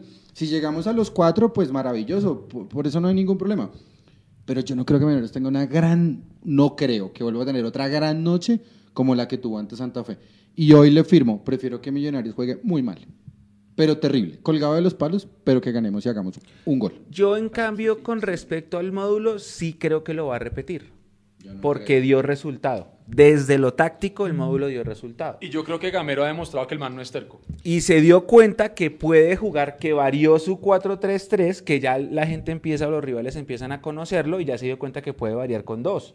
¿Se acuerda que él mismo decía al principio que él no le gustaba poner dos puntos porque se pisaban entre ellos? Sí. Pero ya el, el martes se dio cuenta, oiga, sí me funcionó. No la metí, pero me funcionó. Y él se fue súper contento. ¿Ustedes Sí, sí, que dijo sí, la rueda no, de prensa? total, total, sí. Ilusionense, crean este equipo con lo que acaba de hacer mucho. Vamos directo. Sí, y tiene razón. el que, jugamos muy bien. Pero yo creo que sí repite el módulo. En eso sí creo que lo repite. ¿Cómo? Sí, Alexander. Castillo dice que saquen a un verde. Ah, ya. Saludos al. Pero nada, Pero de- no, gracias por la Mire, donación. aquí Ya la vamos por a sacar. mirarnos. Sí, ya la vamos a sacar. Aquí hemos, aquí hemos tenido, aquí hemos tenido hinchas del América, inclusive en las, las multitransmisiones hemos hecho, eh, se ha unido gente de otros equipos y lo hemos dicho siempre aquí, o sea, total, si entran con respeto, aquí van a Sí, recibir no, respeto. No, no, pero el, hombre sí estaba molestando y sí, ya. Bien, Entonces gracias, saquen a ese ya- lo vamos a sacar. Alexander Castillo. Bueno, eh, Bueno, ya hablamos de Santa Fe, chao. exacto, Bar. se nos viene eh, Medellín, ¿no? el Medellín, se nos viene el Uy, Medellín otra. el sábado, Baje, Nico.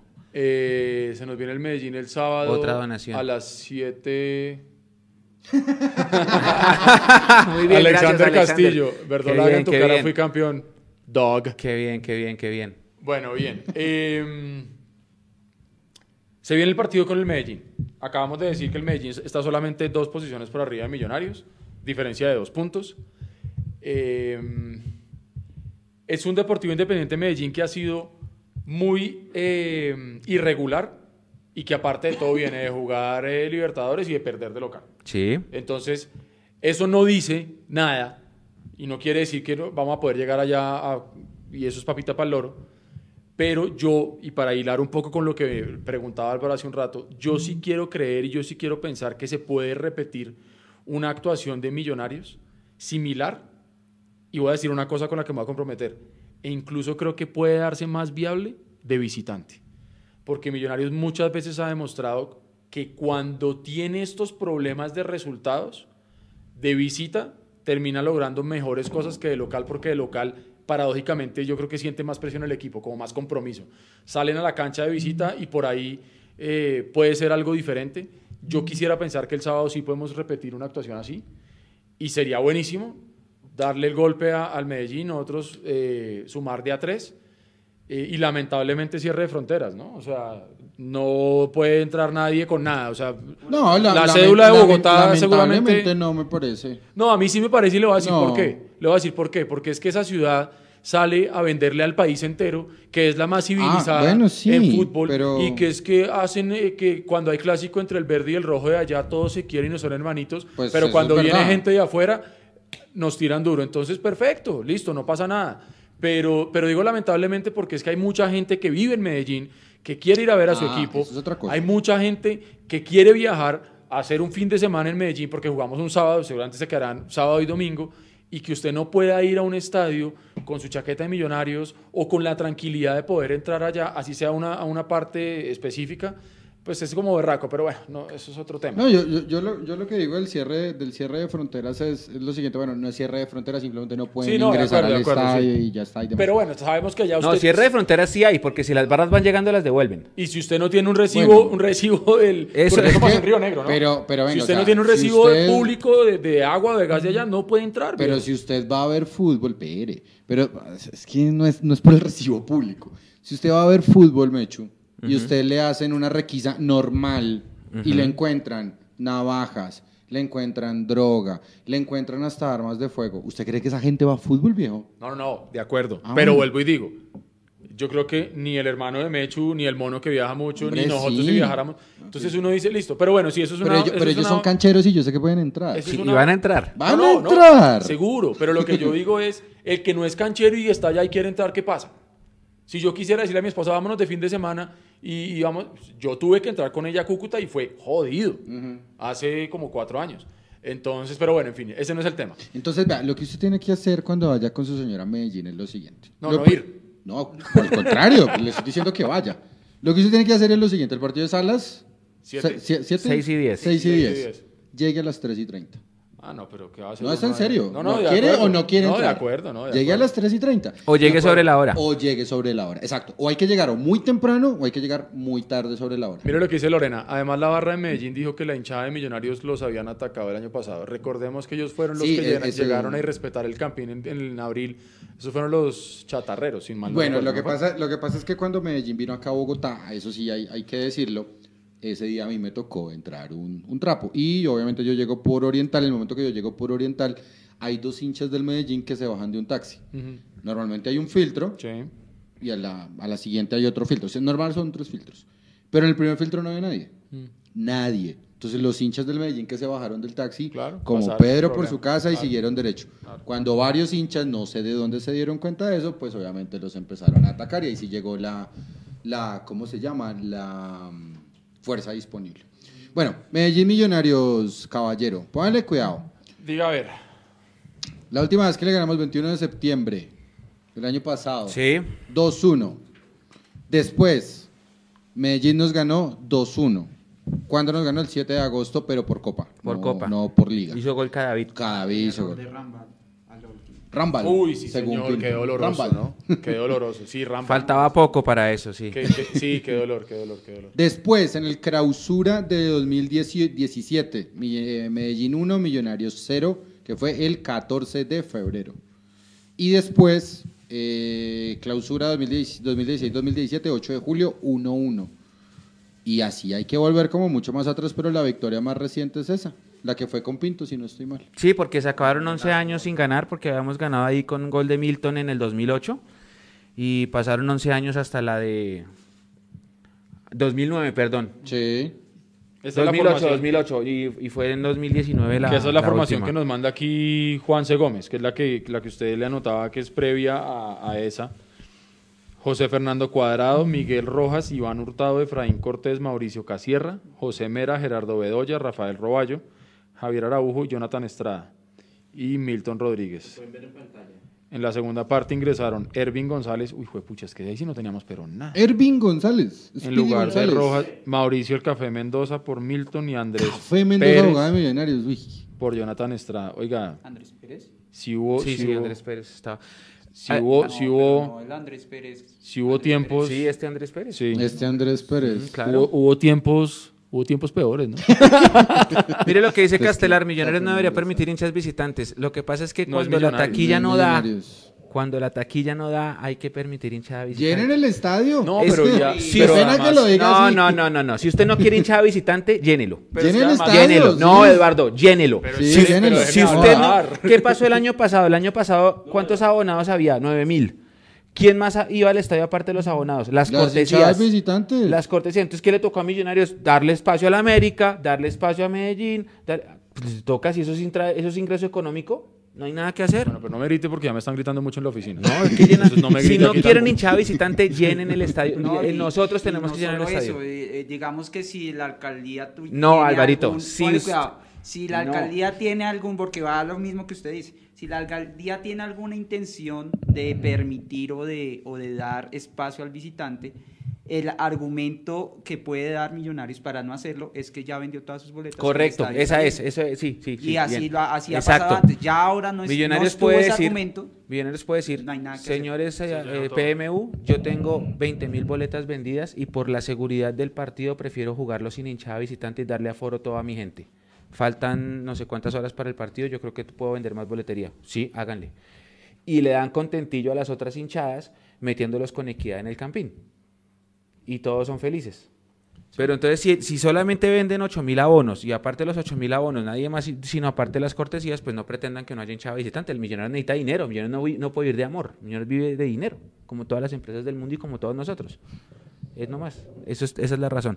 Lamentablemente, pues sí nos toca, eh, nos tocó pues presenciar hinchada visitante y nos va a tocar no tener hinchada visitante, eh, no, ser, no tener hinchada nuestra en Medellín el sábado. Aunque, como lo digo y como lo dijo Leandro, la, la hinchada ya es muy canchera y no vamos a estar solos. Sí, no sí, está sí, solo no en está ninguna solo en plaza del país, ni siquiera contra Nacional. en Ahora, Medellín. otra cosa, Medellín viene de empatar el clásico de visitante con Nacional. Viene también de perder el clásico con Nacional como local 3-1. creo que fue. No perdió en la fase, en los, esos son los partidos inmediatamente anteriores. Sí. Eh, no perdió en la fase de grupos con Atlético, la fase previa de Libertadores con Tucumán, que define eh, campeonato con River. Eh, Sí, perdió, creo, ¿no? Ganó por penales. pero no, Perdió 1-0. pero ojo, Ah, de de visitante, de visitante, como visitante. Eh, y como local también le ganó a Patriotas 3-1 y en la fase previa a Libertadores le ganó a Táchira 4-0. Y, eh, la- y las dos de la apertura. Y la de la apertura, la del 28 de enero, 2-1 a Río Negro Águilas. O sea, también como local por liga no ha perdido mucho. Sola- o sea, pues solamente el clásico. ¿Cuándo nada, vuelve ¿no? a jugar Medellín por Copa Libertadores? Medellín vuelve a jugar por Libertadores el 10 de marzo O sea, contra martes. Boca Juniors. Martes. En la bombonera. O sea que van a viaja. viajar. Es, es- es muy probable que nos pongan una nómina mixta y o suplente el sábado.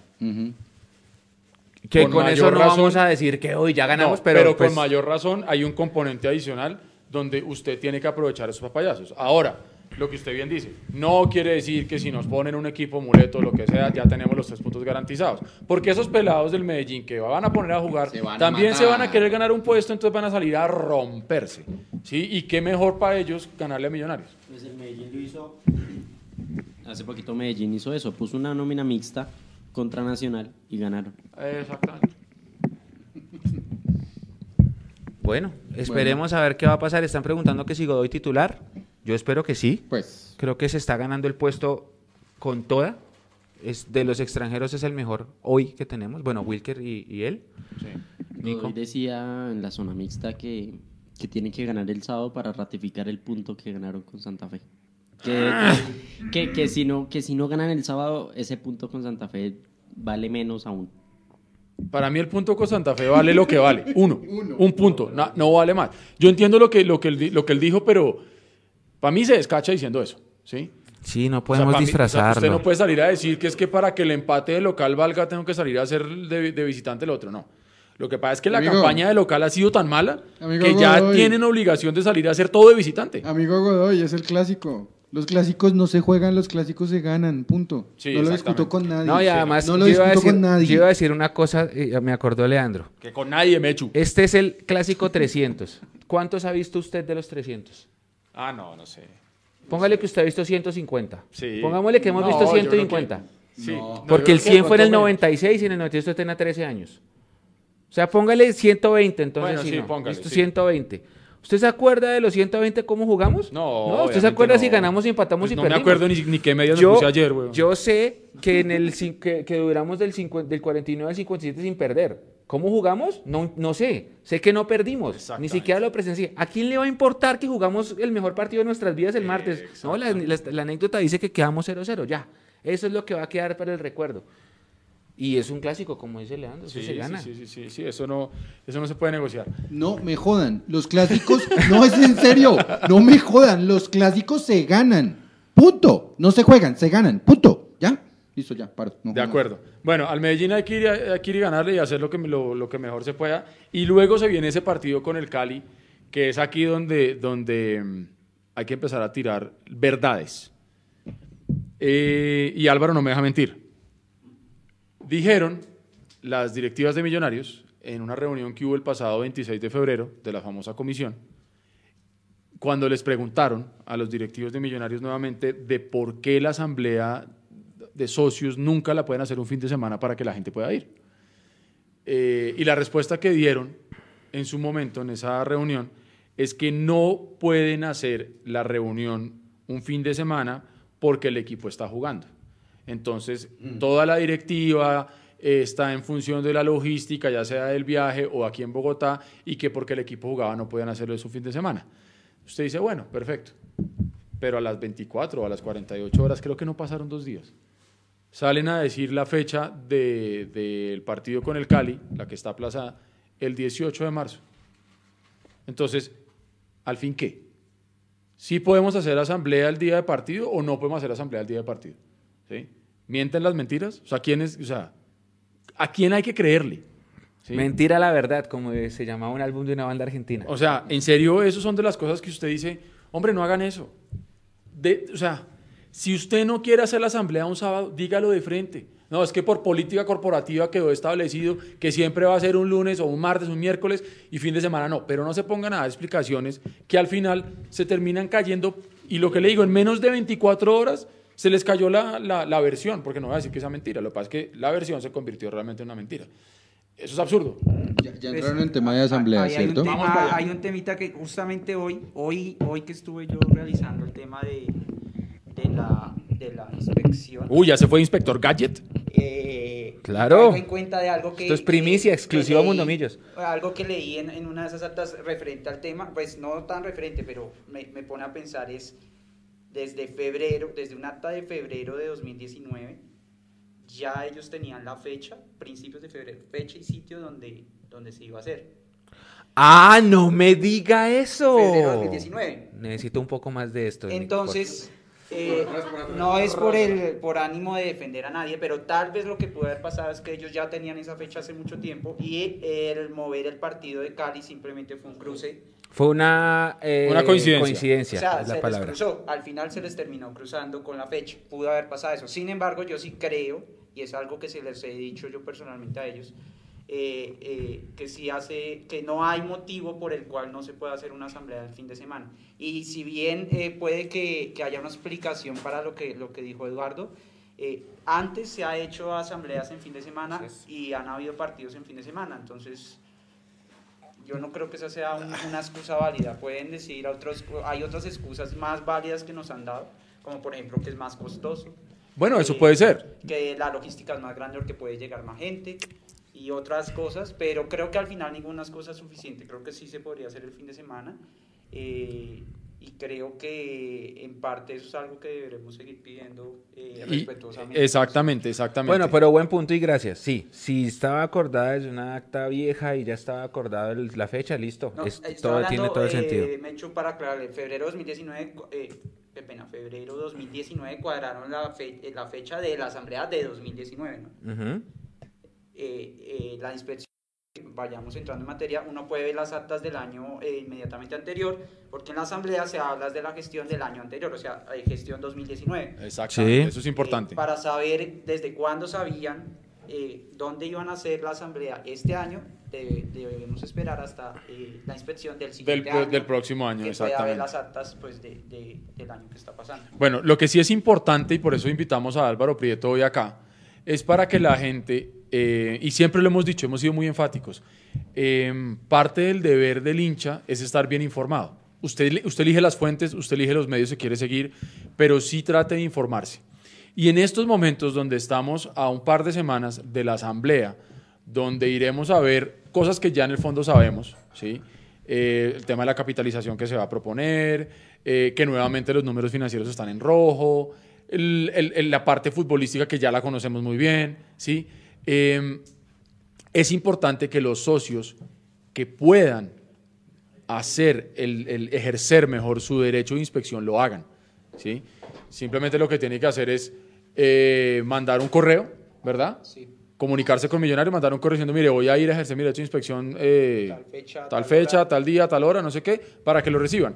Y la razón, y Álvaro la decía, es, es supremamente válida, y es que, pues digamos que existe solamente uno o dos libros de las actas, y si van 10 personas al tiempo, pues se pelean el libro. ¿sí? Entonces, es Alvarito, importante. ¿a quién hay que mandarle el correo electrónico? Eh, jefe.contable arroba millonarios.com.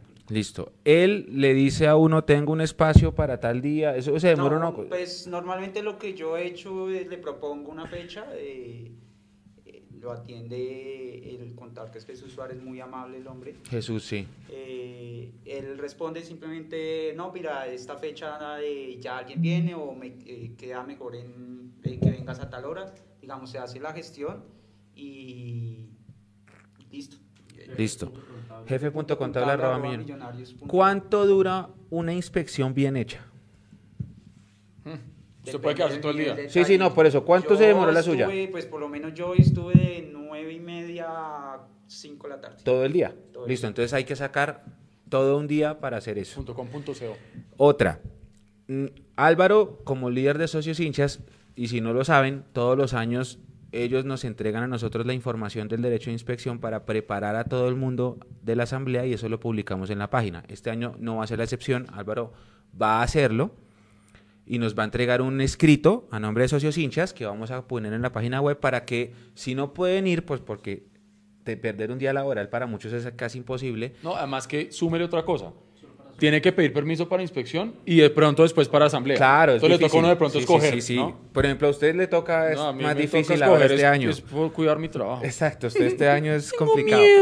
Pero, Eduardo, pero para los que no pueden, ya saben, eh, Álvaro y socios hinchas van a poner la información y, la vamos a tener ahí pues para los que no pueden ir. Ahora, esto es la antesala y como Álvaro ya lo hizo y creo que fue el de los primeros socios que hizo el, el efectivo derecho de inspección, pues vamos a hablar del tema. Vamos a prepararnos administrativamente para lo que será el 18. Yo voy a estar en Cali, pero voy a estar pendiente de las redes sociales de Mundomillos porque vamos a hacer cubrimiento en vivo desde allá. Ah, bueno, hay, hay que hacer esa, esa anotación. Hay que ver cuál es el protocolo de este año, porque el del año pasado eh, no nos permitieron a los medios partidarios hacer transmisión ni en vivo, eh, ni de video, ni de audio, ni de nada.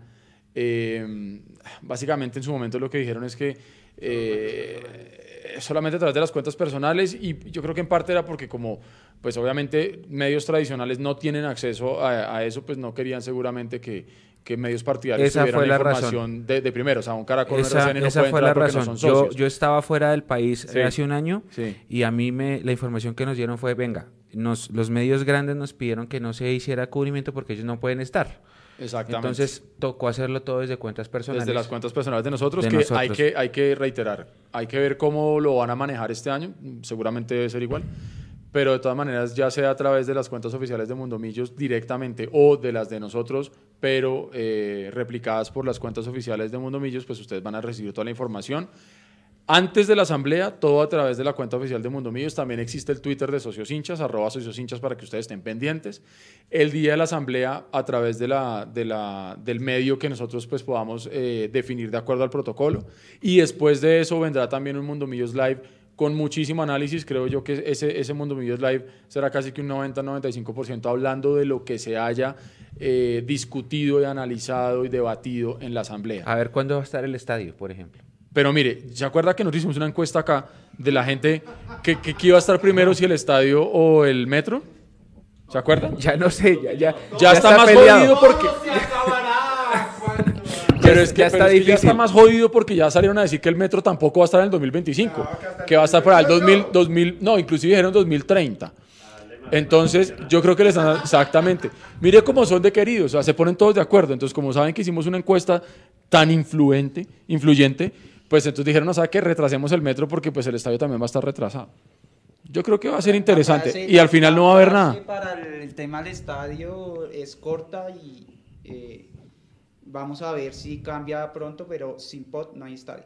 Así, ¿Para qué zapatos si no hay casa? sin pot no hay estadio. Hasta que no haya un pot, falta ver que, que, que- que se logre ahorita pronto. eh, se podría entrar a validar si sus planes siguen, que realmente no son planes que involucren solo a, a Millonarios Azul y Blanco como tal.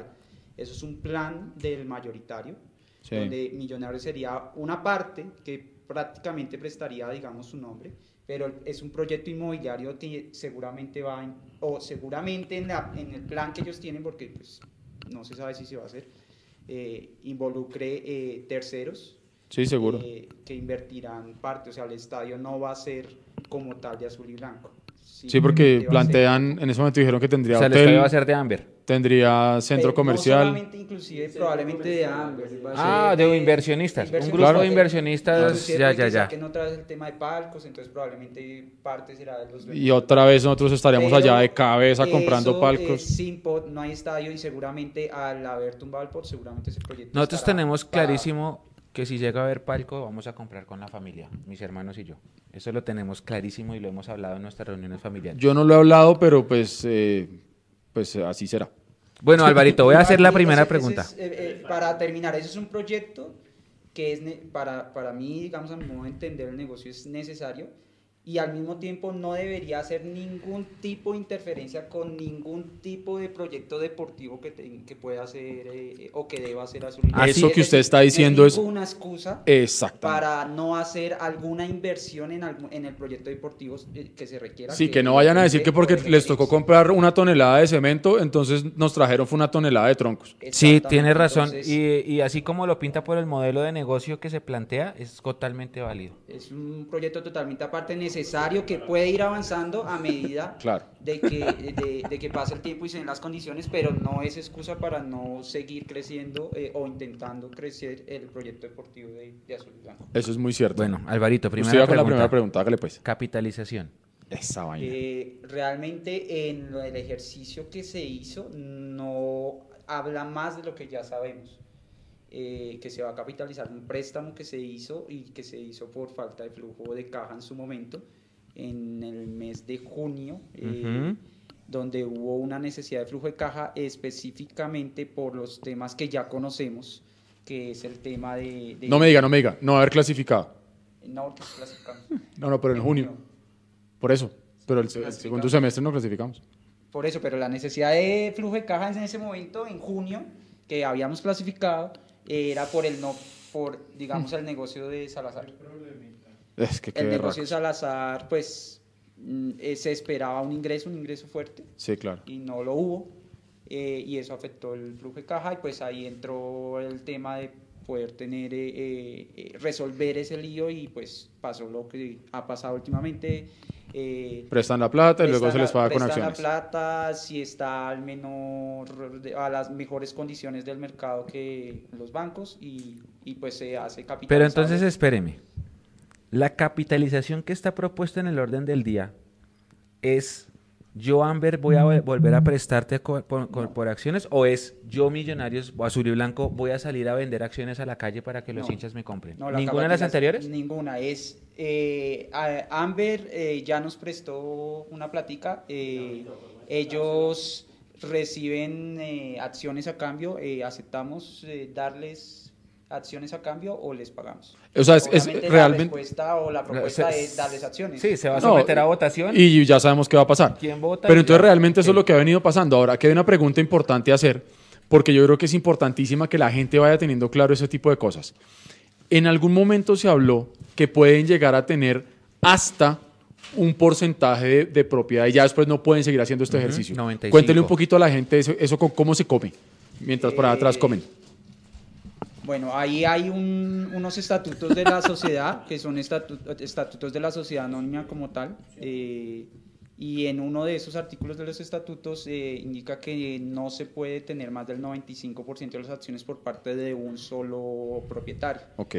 Entonces ese es el límite que existe. Y con esta capitalización, eh, se sabe, si no, pues haremos la tarea, ¿en qué porcentaje quedaría Amber? ¿Ya llegar a ese No he hecho 95 los o todavía no? Pero yo creo que no Todavía no. será más de 4 o 5 puntos eh, porcentuales. En este momento están 81.4.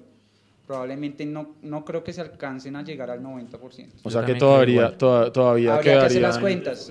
Yo también creo. O sea que también todavía igual. quedaría posibilidad de que sigan haciendo eso un par de veces más por lo menos. Exactamente. Ahora, antes de continuar, yo quisiera eh, hacer unas, unas recomendaciones, ya que pues eh, eh, a, a- a raíz del tema de la inspección, unas recomendaciones que me gustaría que tuvieran muy en cuenta, sobre todo los socios o apoderados de socios que, que quieran ir.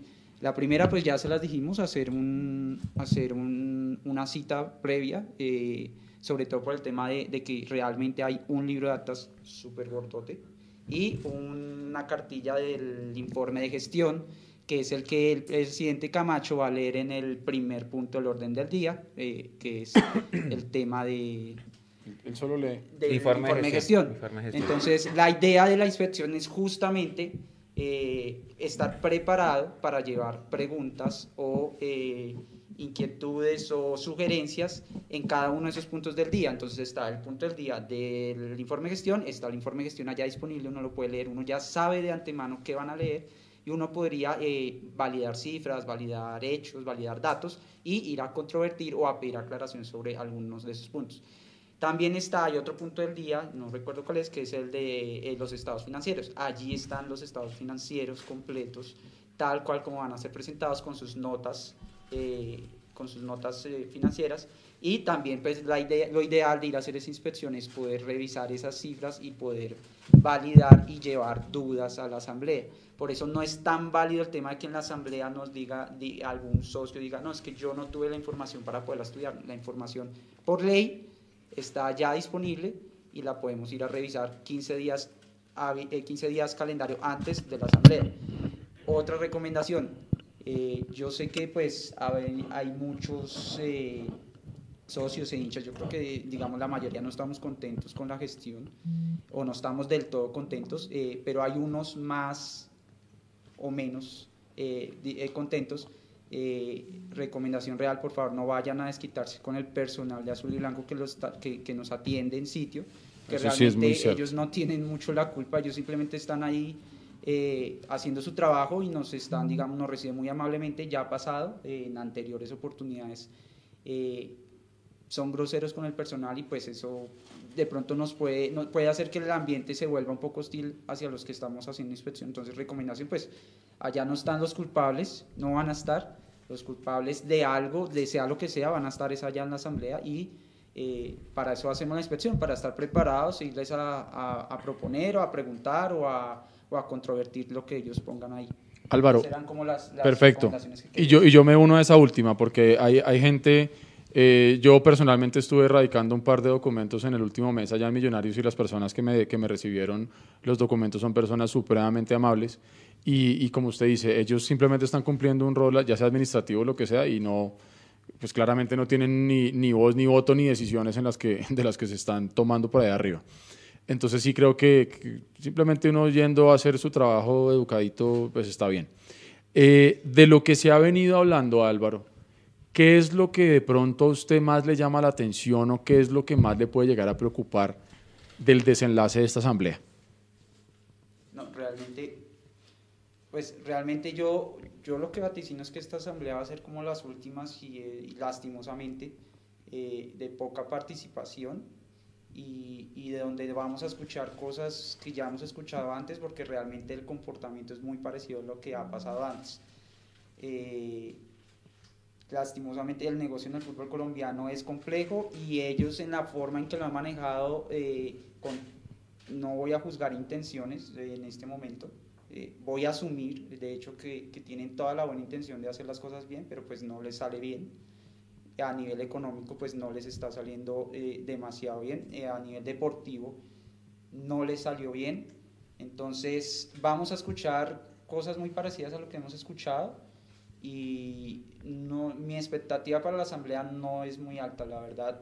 Eh, trataremos, digamos, como, como les comentaba, se hizo una inspección hoy, están, tenemos los, la información fresca, pero pues hay que, hay que verla en global y hay que analizarla y trataremos de llevar, como siempre, un, eh, preparadas nuestras dudas, nuestras inquietudes y nuestras propuestas. Eh, pero realmente como expectativa, la verdad, eh, no veo que pueda pasar algo muy fuerte. Ni nada Digamos, diferente, ¿no? Lo que ha sí, venido pasando. digamos que ellos, oh, y pues es lo que ya sabemos, eh, hay un cambio específico, que es el tema de, del, del director deportivo, que es el Pitino Ah, sí. Salazar. Eso es un cambio que, digamos, eh, muchos pedían en ese puesto y creo que va encaminado hacia lo que ellos buscan y, a lo- y hacia lo que se, es el negocio del FPC, que es finalmente poder vender jugadores y venderlos bien. Entonces, eh, digamos que ese es el cambio bandera que creo que nos, nos pueden eh, mostrar ellos, que realmente pues fue un cambio. Eh, pero de ahí para allá no sé qué otra cosa. Ahora, yo sí veo y, y mi preocupación va más allá hacia el proyecto de un Millonarios autosostenible, que es el que ellos siempre o el que ellos han estado buscando últimamente y que no se ha logrado y que yo eh, no veo cómo se va a lograr. Y el embeleco más grande para poderlo lograr, porque digamos las fuentes de ingreso de Millonarios finalmente eh, son claras. Taquilla, eh, venta de jugadores, Patrocinios. patrocinios, ingreso de televisión, eh, academia, tiendas y torneos internacionales. Eh, en el informe de gestión se ve que la mayoría de esas es- eh, hubo una buena gestión y subieron, tiendas subieron, Sí. patrocinios subieron. Ujú. En un tiempo en que en teoría dicen ellos es difícil, los Ujú. patrocinios subieron, Ujú. eh, academias subieron, torneos internacionales no hubo, entonces pasamos de una buena suma a cero. Venta ¿Y de jugadores, venta de jugadores, eh, co- contábamos con una venta, eh, contábamos con una venta eh, cierta que se volvió incierta, que es Salazar. Eso Entonces, antes que antes eh, eso fue un, a- casi que un, un tema negativo porque se contaba con un, con un presupuesto que no llegó. Y eh,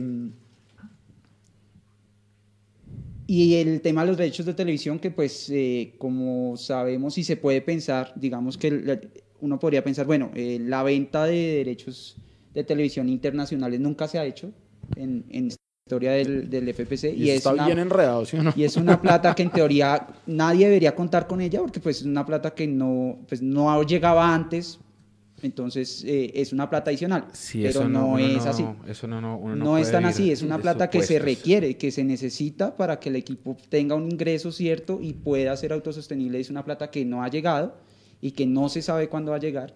Por eso, pero es que uno, uno, no, uno no puede vivir de supuestos. Eh, un equipo autosostenible, usted lo dijo perfecto, tiene que vender jugadores afuera porque se gana en dólar Así y es. tiene que participar en torneos internacionales. porque Todos, se gana en todos los años tiene que estar yendo a copas internacionales porque eso, eso es un ingreso lo saben, que, que no es lo menor. saben, que lo, se- de que lo sepan a que lo... a Lo que- trabajen para, sí. O puede hasta que lo trabajen, pero que el trabajo sea el adecuado para lograrlo, ahí es el tema y el punto que creo que tenemos todos eh, en, discusión. Ahí ya vamos a poner en pantalla, ya está en pantalla eh, una de las imágenes que, que nosotros tomamos de la asamblea anterior, donde ustedes pueden ver lo que fue la capitalización que se propuso en ese momento, que fue por 16.182 millones de pesos y un poquito más.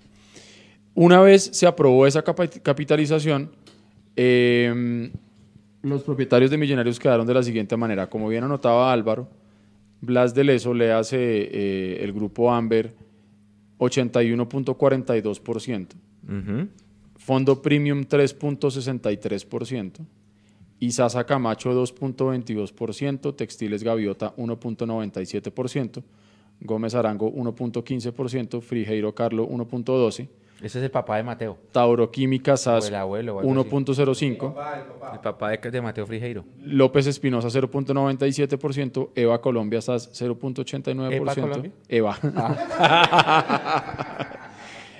y Cadiedi y compañía 0.80%. Hace poco en Twitter hubo un- una, pues eh, vi algunos, alguna pequeña discusión donde eh, mucha gente, y en eso caímos en algún momento, eh, pedíamos que dónde estaba el representante de los socios minoritarios Ah, sí, sí. en la asamblea, en la junta directiva. Y digamos que como socios hinchas cuando, cuando empezamos con, con ese grupo buscábamos, entre otros derechos que queríamos conocer y ejercer, ese.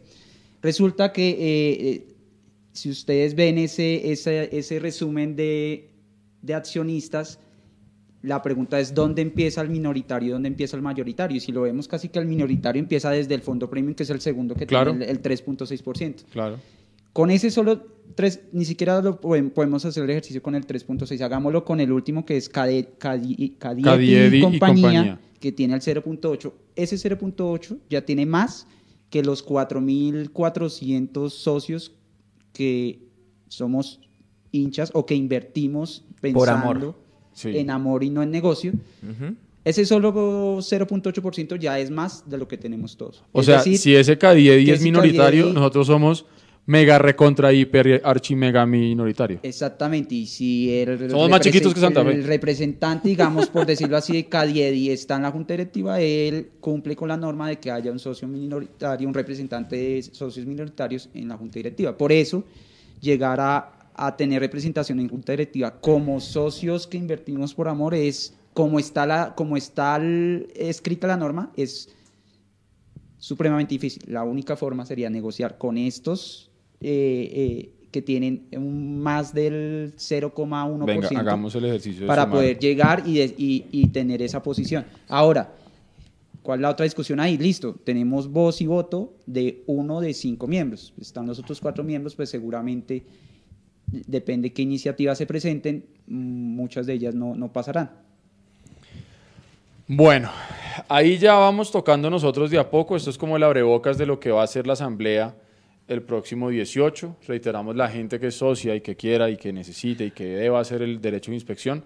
jefe.contable.millonarios.com.co para que manden su correo informando que ustedes desean ejercer su derecho de inspección y, y- y ponen ahí la fecha y la hora en la que ustedes quieren pasar por las oficinas. de Alvarito, Millonarios. rapidísimo. ¿Qué hay que tener en cuenta? para- preparémonos. Usted hizo el derecho de inspección. ¿Qué factores a tener en cuenta así raros? Por ejemplo, hace unos años nadie sabía de lo de Peter Story hasta que la- en la inspección nos dimos cuenta que había un convenio con un inglés que vino de asesor. Algo así hay en estas actas Eh, este año que uno diga, uy, ojo con esto, eh, cuidado con esto, el presupuesto. ¿Se acuerda que el año pasado el presupuesto se elaboró pensando en el peor escenario? Este año también es así.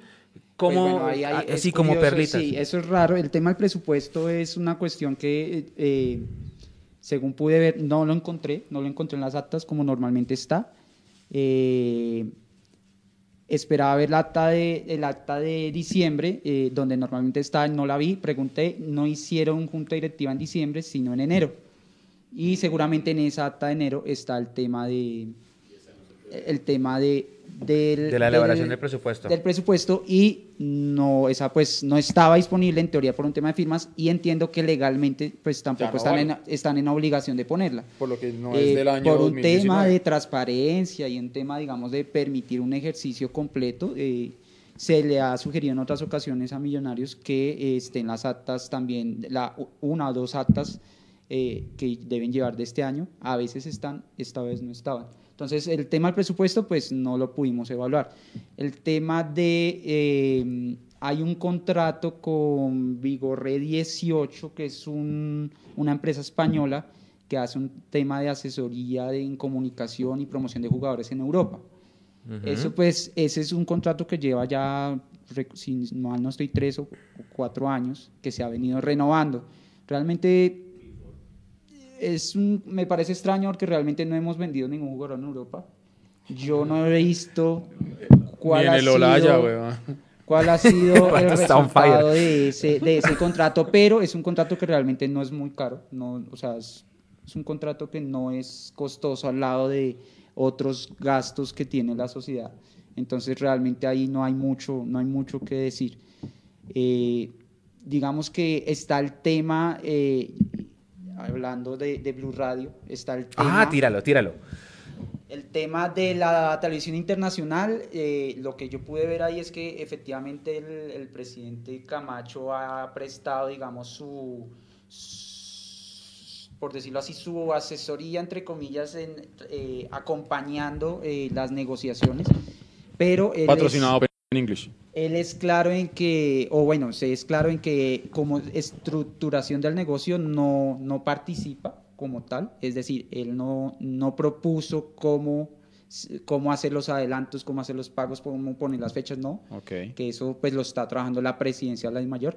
Él está, digamos, ahí asesorando y ayudando con el tema pues del idioma, él y el presidente del Deportivo Cali. Pero se descachó, ¿no? Eh, 10, y 11. el tema del, del, el tema del año adicional, Ah, sí, sí, lo sí, pregunté eh, directamente. eh, lo que me dicen es que en la asamblea, en la asamblea donde se decidió firmar este contrato, les pro- le propusieron o les informaron que había una propuesta al comprador donde si firmaban un año más de contrato, les daban un otro, otro adelanto adicional. Dulces dinero. Exactamente. Entonces realmente no es que se hayan equivocado firmando un contrato a 11 años, sino que la asamblea misma decidió firmarlo a 11 años. La desinformación viene precisamente por esa pelea interna que hay eh, entre los presidentes de los clubes. Hay algunos presidentes de clubes eh, que no eh, están muy de acuerdo, que no toleran mucho al presidente de la I mayor y pues le están haciendo la vida de cuadritos. Entre esos está uno de una camiseta de cuadritos que salió justamente por ahí. Entonces, Qué grande, eh, hay una pelea ahí, eh, hay un- sí hay una división interna. eh, y lo que uno percibe de lo que pasa en la mayor, pues es básicamente lo que pasa en el país, ¿no? Cada quien buscando su beneficio Claro. y en general eh, beneficio personal, ni siquiera... El Bogotá chico. Jerónimo Trevilcock ha sacado un honrón, weón.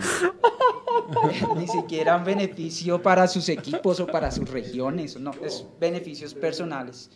Entonces, por ese lado, digamos, está un poco eh, embolatado el tema de la televisión internacional, eso se está tratando de arreglar, entiendo que pueden haber noticias ahorita pronto eh, al respecto, pero lo que sí es cierto es que tanto Millos como las demás equipos del rentado nacional están esperando ese dinero y les hace falta. Ahora, el tema de la repartición, que para mí es el problema más grave que hay con el Win. Yo pagaría Win Plus y hasta lo pagaría más caro si me dicen que el 80% de esa plata le llega a Millos.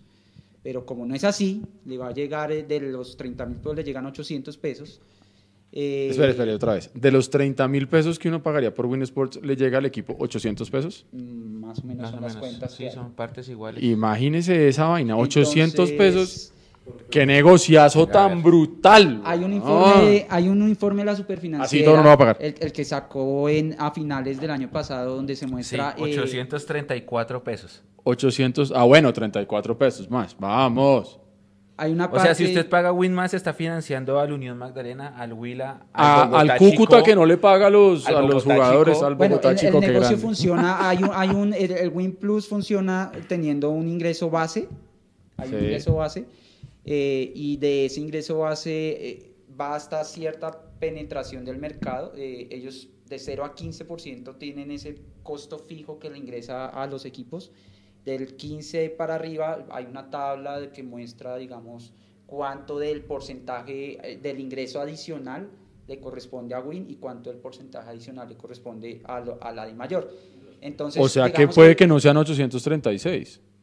Menos la tajada de- del, del- Ahí- del- ahí Exactamente. Digamos que esa es parte de la información que O sea, es menos. queremos, que Sí, queremos validar con lo que tomamos hoy, porque eh, realmente, digamos, ahí hay varias cifras y varias, eh, varios porcentajes que yo quiero eh, preguntar en la asamblea eh, para que nos aclaren mejor esa partecita.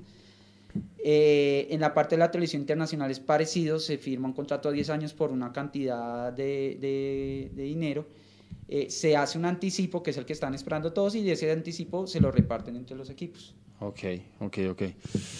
Pero es que está- Ah, bueno. estamos como jugando a hacer negocios de anticipos y anticipos y anticipos. Eso eh, financieramente no es una buena práctica tampoco, ¿no? Es, co- es como hipotecar el futuro para vivir del hoy. Es que por ahí estaban preguntando Y arriba en el no. chat que cómo hace una empresa para sobrevivir si año tras año da pérdida, ¿de acuerdo?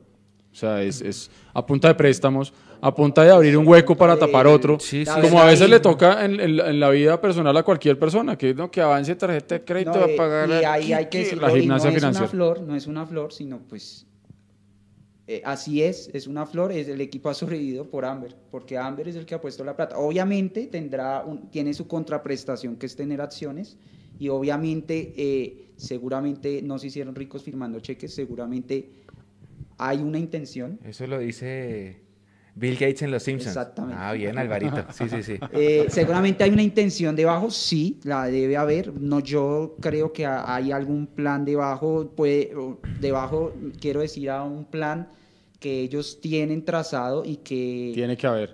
Es que, nosotros no de pronto ser. no logramos entender o conocer aún. No estoy diciendo que haya algo eh, sucio o, o torcido. No, seguramente, lo es un- seguramente tienen un planteamiento eh, empresarial y financiero claro, un, un- camino que lo que usted dice, nosotros que somos unos mortales cualquiera, pues no tenemos por qué tener esa información y entenderla. pero, Pero- la respuesta es cómo sobre un equipo que pierde plata, pues porque Amber cada año le La Pero respuesta bueno, es Colombia. Va, va, va mi pregunta.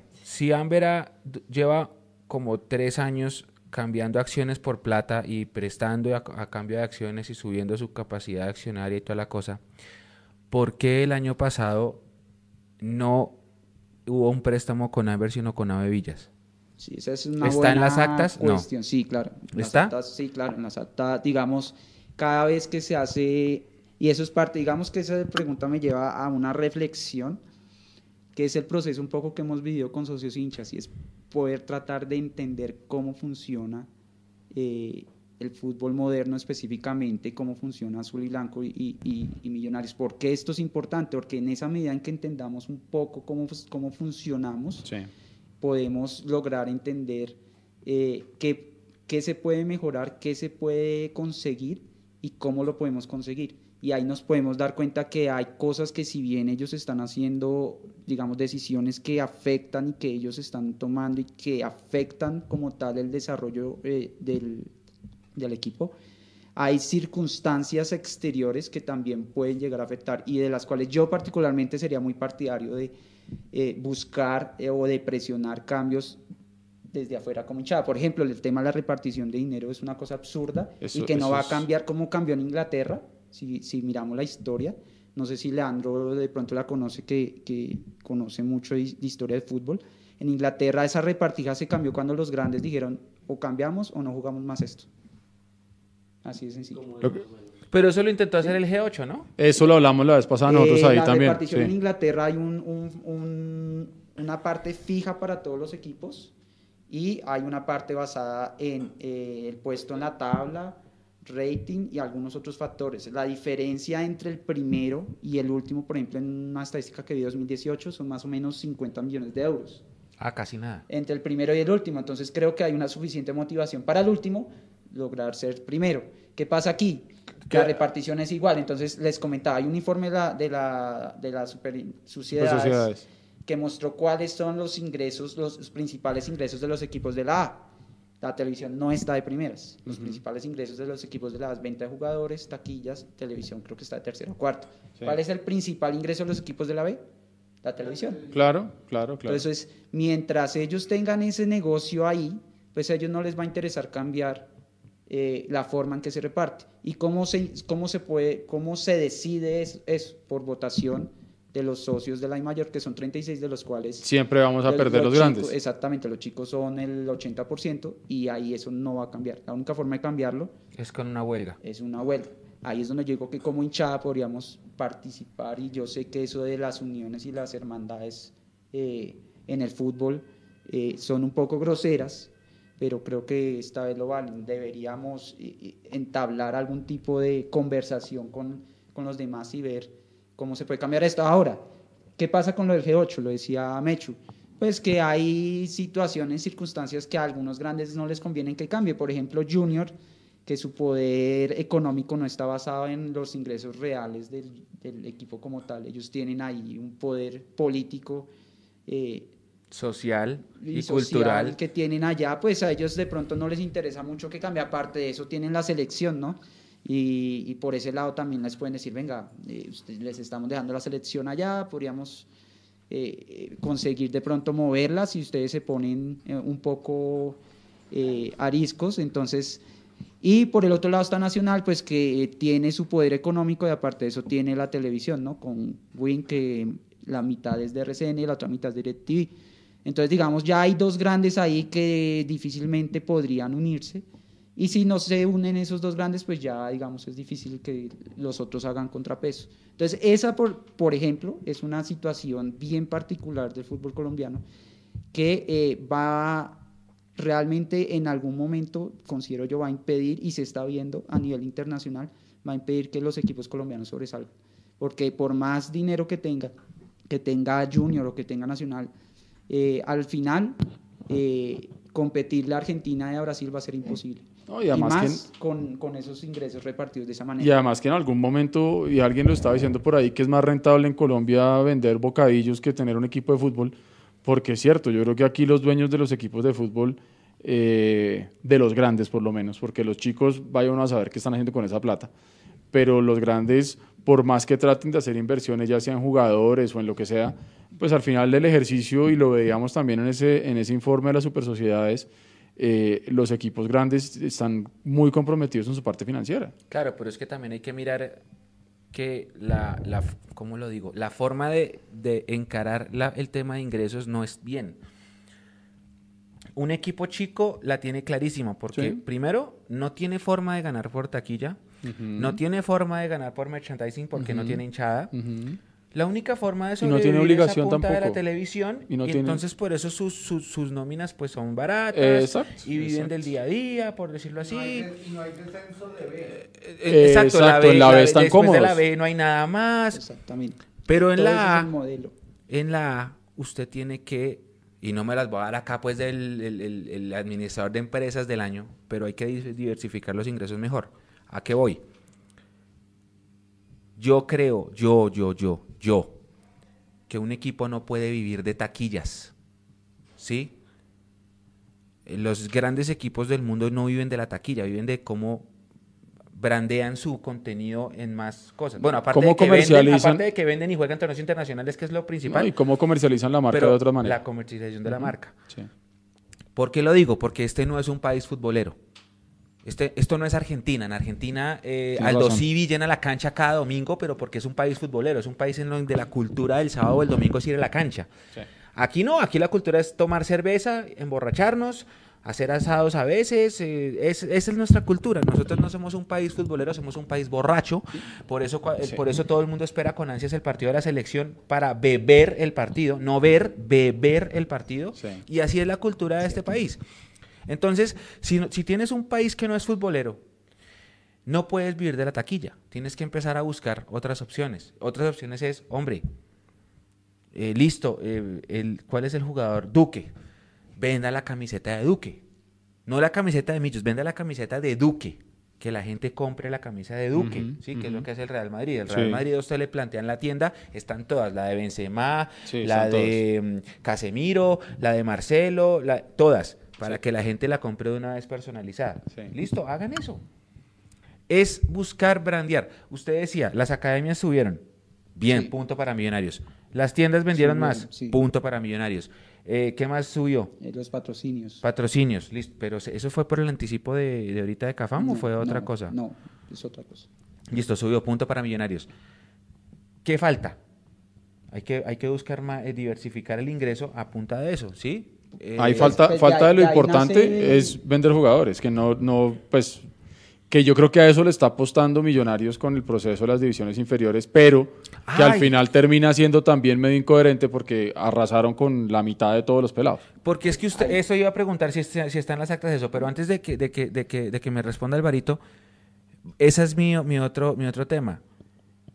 Porque si usted hace que sus ingresos dependan de la taquilla, entonces con un mal resultado va a volver otra vez el eterno, sigan abonándose, sigan acolitándole, sigan patrocinándoles, ¿sí? Entonces la gente va a empezar a ver que sí, que de pronto el boicot de la taquilla sí es un quiebra a la finanza, al ingreso de la, de la institución. Y eso no debería ser así. Millonarios, como, una, como la marca que es, debería ser capaz de vender lo que sea solo por la marca que tiene, no vivir de la taquilla. Es mi opinión, repito. Alvarito, ¿de las inferiores dice algo? Eh, no, de las inferiores. Bueno, pues de las inferiores sale pues el tema de, de que somos campeones sub-20, que fue, un, digamos, un logro importante, y de que el 47% del equipo profesional hoy en día lo compone eh, eh, jugadores del fútbol base. Esa Eh, también es una cifra buena, pero al mismo tiempo eh, tiene un poco de rubor, ¿no? Sí, porque realmente, ¿quiénes dígame están dígame jugando? los titulares de Millonarios. Exactamente. Wilker Sí, Fariñez, bueno. ¿canterano? No, No. Elvis Perlaza, no, Breiner, sí, va uno. Vargas, no, Bertel, Sí. Dos. Van Van dos dos. de seis. sí. Eh, McAllister, No. Duque, Du- McAllister sí fue, Pero no pero vale. de, no de este proceso. Sí, Sí, borracho no, no, este vale. no. Pereira, Tampoco. John Duque tampoco. Duque, No, tampoco. Iron, No, José Guillermo Ortiz, tampoco. Hansel Zapata, Listo. Diego hasta ahí. Godoy, Nadie. dos de once. Entonces, claro, usted es puede tener inscrita en Di Mayor. vamos a hacer la, el Usted puede tener porcentaje de inscrito dos de en- once. Usted puede tener inscrito en Di Mayor a todos, a, a Ginás, a, a Román, a Bertel, a Badía, 18%. pero, pero pues al final, eh, sí, chévere que los tengamos inscritos, pero si es que si no juegan, ¿cuándo los vas a vender? Y el problema también es que cuando jueguen y se equivoquen porque están en formación, la gente los va a acabar. Mire lo que pasó con Brainer Paz y lo hablamos en el live pasado, que hasta Fútbol Red salió a hacer un conteo de los 11 goles que se ha hecho Brainer Paz. Marca, marca, marca. Eso, entonces, entonces uno dice, hombre, eh, sí, y, y está bien que, que lo pongan porque es real, es un dato real, pero del dicho al hecho hay mucho, mucho trecho, dicen por ahí. Sí, digamos que en teoría eso se debería empezar a ver un poco más reflejado eh, en, en, en los partidos, ¿no? Ver un poco más a, a, lo- a esos jugadores. Yo quiero pensar que lo vamos a ver cuando juguemos Copa Colombia en el segundo semestre. Si ahí ya Gamero no los pone, No va a pasar, porque vamos a entrar de unas instancias definitivas. sí, de no acuerdo, que pero, pero entonces uno dice ahí, ok, ¿cuál es el espacio entonces que van a tener ellos? Yo creo que O lo no que- sé, si por- ya yéndome al extremo fatalista, súper tóxico, listo, quedamos eliminados. Con, no sé, cinco seis fechas de anticipación, no entramos a los cuatro. ¿Seguirá Gamero poniendo a los mismos o de pronto les da el chance a los pelados? No sabemos.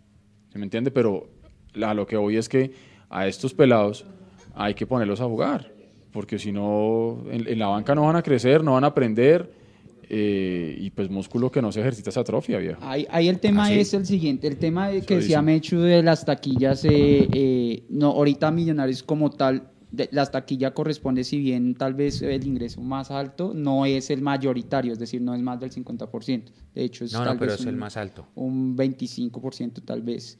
Es el más alto, tal vez sí, sí, pero no es el mayoritario. ¿Y qué es lo que pudiera pasar por ese lado y qué está pasando? De hecho, ¿qué, pasa, qué, qué ha pasado o qué se ha notado? Y en la asamblea pasada lo dijimos, eh, cuando lo vimos en las actas del año antepasado, eh, el concepto de abaratar la nómina.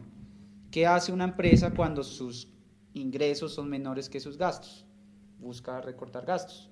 Y eso es lo que han venido haciendo dos años para acá. Independientemente de que tengamos un mejor o un peor equipo del año pasado a este año, o del 2018 a 2019, la nómina se ha ido abaratando. O sea, esa es la explicación de por qué los contratos a un año y no a tres, todas esas cosas. Eh, bueno, la explicación que hay para los contratos a un año y no a tres, o sea, normalmente cuando se compra el jugador se, se, se hace contrato a tres años porque la ley laboral solo permite máximo de tres años, la ley laboral colombiana solo permite un máximo de tres años de contrato. Eh, eso ha llevado a que ellos piensen que tres años no es, es puede no llegar a ser suficiente tiempo porque puede pasar el tema de Montoya que de hecho podría llegar a pasar, a, digamos, Montoya se le acaba contrato, si no estoy mal, a final de este año. Sí. Lo vamos a Si él se el recupera en junio Exacto. y no quiere firmar una renovación, Millonarios. se va a ir libre. Exactamente, y, y nosotros le pagamos absolutamente todo y no disfrutamos Entonces, de nada. digamos que ellos dicen, Por eso toca vender a Duque ya. Porque creo que está en su último año de renovación y hay que Y además. ¿sabe la otra cosa que tanto se ha discutido con esos contratos a tres años? Es que el jugador, dependiendo de su mentalidad, porque no podemos decir que son todos, eh, pero el jugador entra a una zona de confort.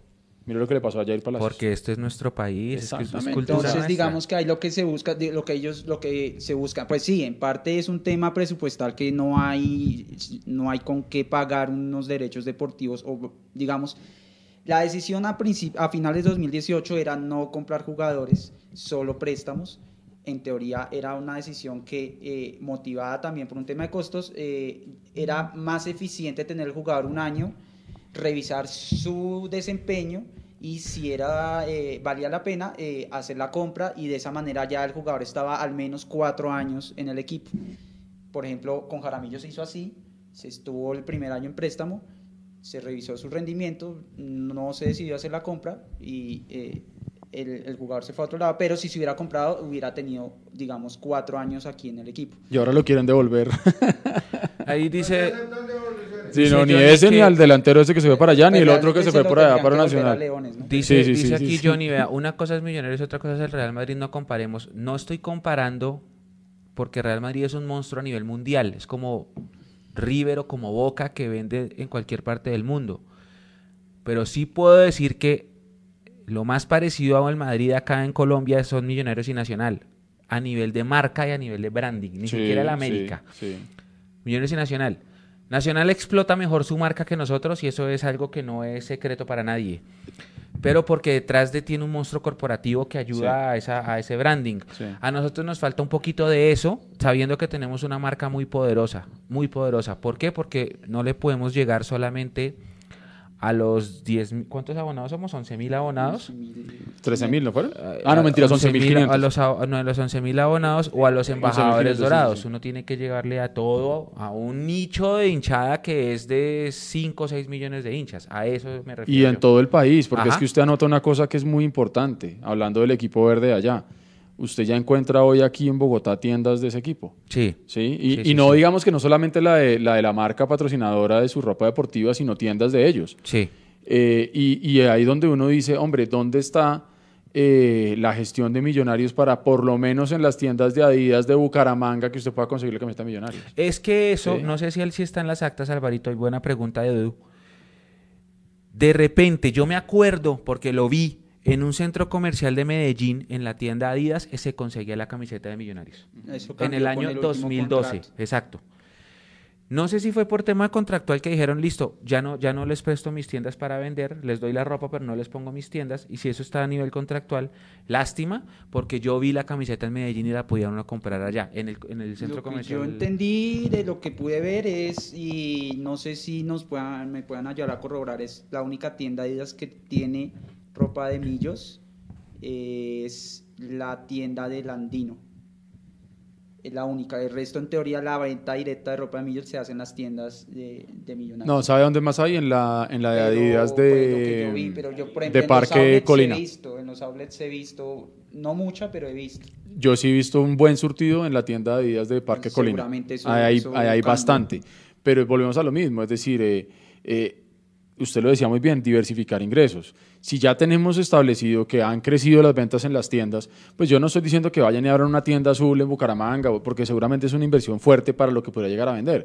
Pero sí apalancarse en las tiendas ya existentes de Adidas, pero pues eso lo tenemos claro que aquí en esta mesa no lo vamos a solucionar, pero sí da tristeza que, que usted no pueda, como un hincha de millonarios, supongo que usted mañana consigue un trabajo distinto y se va a vivir a Bucaramanga o a Cali. Ajá. A usted le toca es pedirle a sus amigos que le manden las cosas o usted venir a Bogotá y comprar. Sí. ¿Sí? sí, eso, sí. eso no es de un equipo grande, señores. Sí, sí, sí, eso, hay, eso hay, pasa. hay un tema de que ellos están haciendo, entiendo, y Mechu, que, que es el, el más viajero que conozco, nos puede, nos puede indicar. Ah, Había un tema, un tema de tiendas móviles Sí. que estaban llevando a los sitios donde Millonarios sí, señor, eso- estaba eso era muy buena no idea. si Sí. eso se, se siguió haciendo. Lo, lo vi una vez en Ipiales en las finales Sí, del sí, sí. año, El año pasado, pasado, el año pasado. Con Pinto. Sí. Antes de eso, 2012 Ibagué. 2013 puede ser. Eh, Tunja también alguna vez. En Tunja, sí.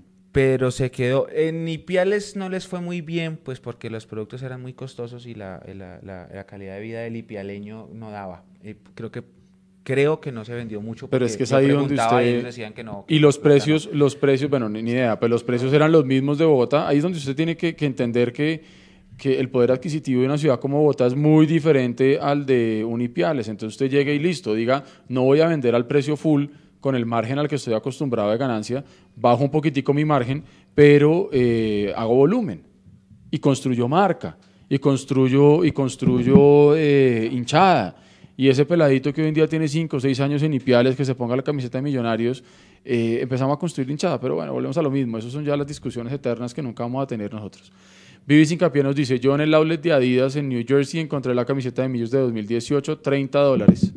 Y también estaba la de Emelec. Uy, qué buen punto el de Jero, sí, que puede ser que, por, que lo que se hizo por contrato de que solo tengamos el producto en nuestras tiendas es para llevar a la gente a comprar la marca propia. Puede. Esa puede ser. De hecho, la marca propia ha ganado más participación. Y en calidad, y en calidad me parece que ha evolucionado bastante, ¿sabe? La marca de Pepe es bonita, Sí, es sí, bonita. Y, y de paso que sea un mensaje a los hinchas. Sí, uno entiende que la marca Adidas es muy pupi, la vaina, pero la marca propia Millonarios es buenísima. Y vayan a la tienda y vean la ropa que tienen, que es buena. es Ha mejorado, bonita. porque hay, Es hay que decirlo que buena, al buena, principio buena. la De gente dos años que- para acá, la- Sí. yo tengo dos chaquetas marca propia buenísimas. Y ahorita sacaron un saquito que es como a rayas, que eh, no sé si lo han visto, que es como rayas blanca, azul, chéverísimo, chéverísimo. En las tiendas de Adidas también se encuentran las medias y pantalonetas de millonarios. O En eso sí, de- sí, en la, yo vi en, la, en- yo vi en la de Parque Colina, vi pantalonetas, medias no vi, pero pantalonetas sí vi. chaquetas. Chaquetas sí también. O sea, en la, de, en la de Parque Colina yo en algún momento vi la naranja, hablando de arqueros, la naranja, una amarilla, no la de ahora, sino la amarilla del año pasado. Eh, la rosada estaba ahí, Uy, es la blanca estaba ahí. Estaba carísima. Eh, sí, claro, obviamente. Es que también. Obviamente, sí, está- sí, sí. ¿Cuánto? Co- Como 100 la pantaloneta. Sí. No, es una pantaloneta. O sea, vamos. Pero mire. ¿dónde, yo, dónde- ir para la piscina Yo una va a 20 hace 100 mil pesos. ¿Dónde vemos nosotros que, que el, el equipo grande debe estar pendiente de todo? Hace un tiempo, y lo, lo, lo hablamos en el grupo de socios, salieron, eh, llega, a mí me llegó un correo de, de promociones de millonarios en la tienda online y usted entraba y encontraba antes 99.900, ahora 99.900. Sí, sí, Antes sí. 100.900, ahora 115.900. Entonces usted dice como, venga, pues, pues, si usted quiere que la gente compre por lo menos atención al detalle, hermano. Pero bueno, en fin. Bueno, y, y- y bueno, volviendo a otro, ahora. volviendo digamos a otro rubro de ingreso que sí, pues ya lo habían nombrado, pero ahí, ahí quiero, ahí yo hago mucho énfasis, es la venta de jugadores. Ah, Digamos que es un punto polémico para el hincha, digamos, tradicional que nos gusta el fútbol más de antes, donde nos gustaba ver jugadores que duraban años, que hacían una carrera, Sí, que rompían no. récords. El fútbol moderno, lastimosamente, así, así no es viable. Tenemos que vender jugadores. Duque ya debió haberse vendido hace rato. Y Wilker. lastimosamente, hay un ejemplo, el ejemplo más claro que tengo en este momento es el, el- el equipo de, de Medellín. Eh, ¿Cuál de los dos? ¿El verde o el rojo? el que tenía Campuzano. ¿Cuánto duró Campuzano allá? Sí, ¿Cuánto duró eh, Uribe? sí. ¿Cuánto va a durar Muñoz? No. O sea, si se Pero no, fijan- no me deje por fuera al super mega crack que le vendieron al mundo de Marlos No, Moreno, Marlos weón. fue, digamos, Es eh, un inflado por eh, la prensa y por todo el mundo. Y Marlos es, es canterano. es Ese man no existió, Yo me ese man- refiero a esos jugadores ese man no que existe ellos realmente. compraron, Para revender. los tuvieron un año, salieron. Wilker, por ejemplo, ya Llegó- se tendría que haber ido. Uribe, campeón, vendido. Llegó Campuzano, estuvo ahí, team, vendido. O sea, Sí. la plata hay que moverla, moverla. Entonces, Pero ¿qué ha eso, hecho es, ambos? eso, es, eso también hace parte de la- del branding. Claro. ¿Sí? Claro. ¿Qué pasa? Y, y ta- estamos totalmente de acuerdo. El, el- el hincha quiere eh, el romance de que, de que Duque sea el jugador El con capitán más eterno, partidos acá que le gane a Bonner. No, eso ya no va a pasar. Sí. Porque primero nuestra moneda está bien devaluada y segundo necesitamos es facturar en dólares. Entonces, traes un jugador, lo potencias, se lo muestras al mundo, tienes la vitrina de ser un equipo que vende y que prende televisores y lo vendes de una. Exacto. Y eso no quiere decir que. luego traes otro igual bueno, lo- Porque entonces así. va a llegar el popular y siempre odiado tema del Envigado Strato 6. Ah, sí. No, eso no quiere decir eso. Es que para poder vender como venden ellos, pues hay que hacer lo que ellos hacen. ¿Y qué, están, qué hacen ellos? Para, pues bueno, a mí la verdad no me duele que ellos salgan campeones, me duele es que nosotros no salgamos campeones. Pero para vender los jugadores, pues hay que ganar títulos, estar jugando torneos internacionales. Y para jugar torneos internacionales hay que ganar títulos. Entonces, es vender de jugadores. Claro que ellos hacen una cosa que, que, que, que también le- eh, usan la selección de vitrina. Ah, Ah, sí. total, sí, ellos tienen secuestrada la selección. Por cosillas Sí. que acá no van a pasar, ¿sí? Pero... Con mayor no, no, razón. no. ¿Qué hacía Millonarios desde la época de Alfonso Senior? Porque esto es desde siempre. Millonarios iba, buscaba los mejores de los más malos, los traía y los ponía a jugar. Eso no es... Así llegaron... Los buenos jugadores venían de, de equipos en ese momento chicos. Nacional en ese momento era un equipo chico ¿Cuál es su mejor jugador? Venga para acá. Y todos los jugadores querían jugar a Millonarios porque era el gigante del país. Y después de, de eso, aquí sí jugaban y no, es que no existía ese mercadeo internacional, entonces se quedaban y se quedaban y la rompían y por eso están en los libros de historia. Así funcionaba. sí. Es lo mismo, pero ahora tienes que ese jugador que lo traes, lo muestras y lo vendes caro. Lo vendes por eh, USD y no por COP. Entonces, entonces claro, cu- cuando, cuando se dice, no, Amber invierta o venda, ellos pueden decir, no, nosotros hemos invertido y miremos que han invertido. ¿Dónde está en teoría la plata aparte de toda la que de pronto han votado en errores que han cometido? Wilker Fariñez, eh, Montoya, Carrillo, eh, Hansel Zapata, eh, Martínez.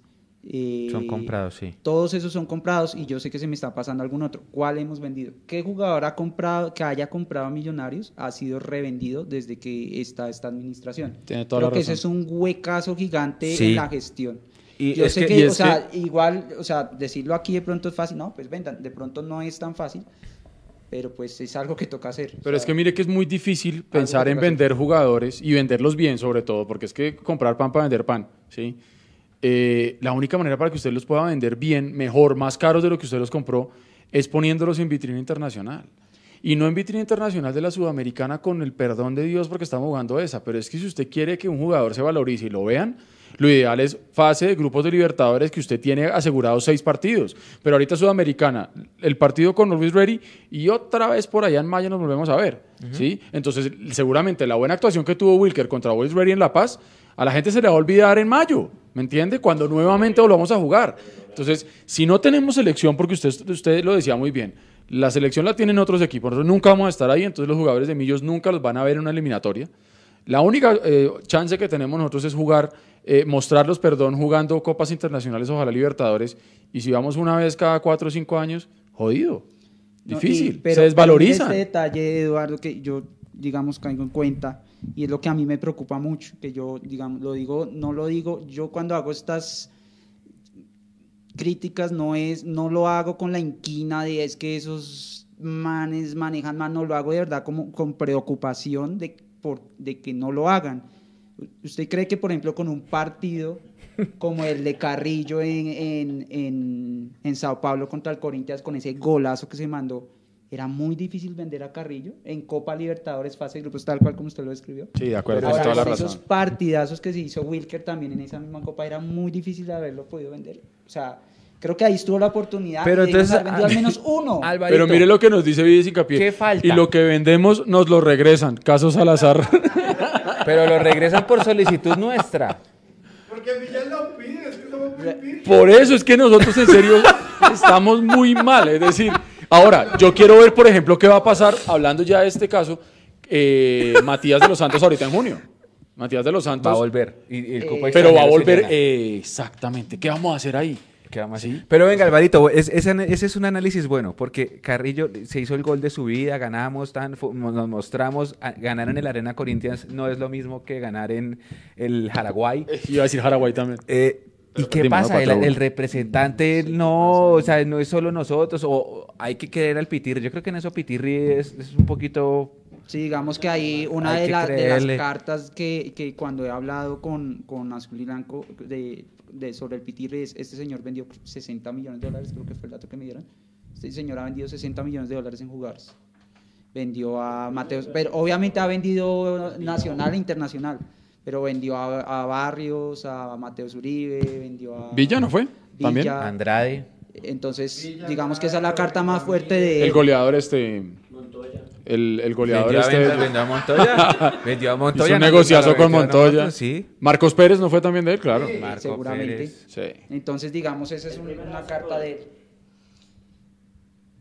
Bueno, bien, hay que, hay que, hay que esperar el trabajo. Yo, a- yo a Pitirri le creo, yo a Pitirri le creo, le creo ciegamente, pero sí nos falta eso, sí, es verdad. ¿Cuántos hemos vendido? ¿A Mosquera? Mosquera. Además, y Espere, a vendimos, no, Pedro no, porque Pedro volvió a préstamo. Carrascal. Desde la, desde la, desde la El época Serpa, Carrascal. Carrascal, que Carrascal se fue casi sin haber debutado acá, creo que jugó Sí, 10 minutos cinco de Copa. minutos. Y, Sí. eh, ojo, y ahí nos deben todavía. Sí, Mosquera, Mosquera, después Arango, Eh, Arango se fue y volvió. Sí.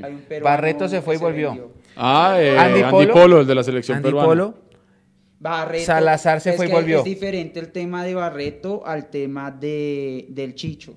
Porque Barreto nunca se fue vendido. Ah, no, él se fue a préstamo. Ese fue sí. Y sí, se sí. acabó el préstamo cierto, y él volvió. volvió. Igual que. Matías. El Chicho se fue vendido y él volvió. A pero préstamo. Los, los, no, él tiene contrato con Millos por tres años, pero los porcentajes, digamos, él se fue vendido creo que con el 40% o el 50% se le vendió a Benfica, Millos tiene el 40%, Envigado tiene el 10% y esos porcentajes se mantuvieron.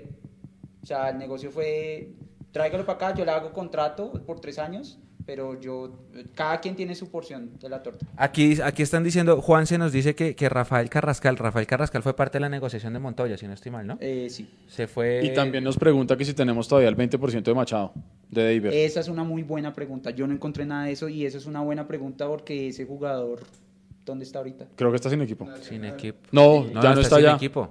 Entonces creo, creo que al estar sin equipo y no tener contrato, si no tiene contrato en este momento, ya ni, ni el equipo de Bélgica ni, el- ni nosotros tenemos ningún porcentaje. ¿Ah, sí? Sí, porque No, jugar Quedó libre. Dios. Mm. queda libre. Bueno, Igual, Bueno. digamos, por ese jugador se recibió, eh, curiosamente, en- eh, dinero de Bélgica y cuando vino a ese equipo se recibió dinero ¿De ese por equipo? ese, por ese equipo. Bueno, nos vamos.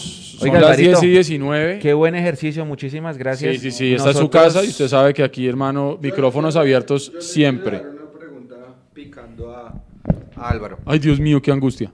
La primera, yo no lo sé. ¿Millonarios debe impuestos? Esa es la primera pregunta. La segunda, ¿sabe quién es Paul Singer? El dueño del fondo buitre que es el dueño del Milan. ¿La próxima venta de Millonarios va a ser a un fondo buitre de fondo buitre? Uy, o sea, pasar de un fondo buitre a Sí. un fondo más buitre todavía. No sé. Bueno. Gracias, feliz noche. Wow. Eh, la primera es mm, no, eh, lo que se puede ver, digamos, y lo que se puede apreciar en todos los movimientos que se ven en las atas y eso, ellos están muy pendientes del flujo de caja para poder estar al día tanto en salarios como en impuestos. Hay un tema de la DIAN que estaba desde el año pasado, que es una multa que se puso por la- el pago que se le hizo a, a Lillo, donde se le hizo el pago, ellos estaban ya fuera del país, se les hizo el pago y se hizo el traslado de pesos a euros y resultó que según la DIAN ese pago se tuvo que haber hecho en pesos Mm.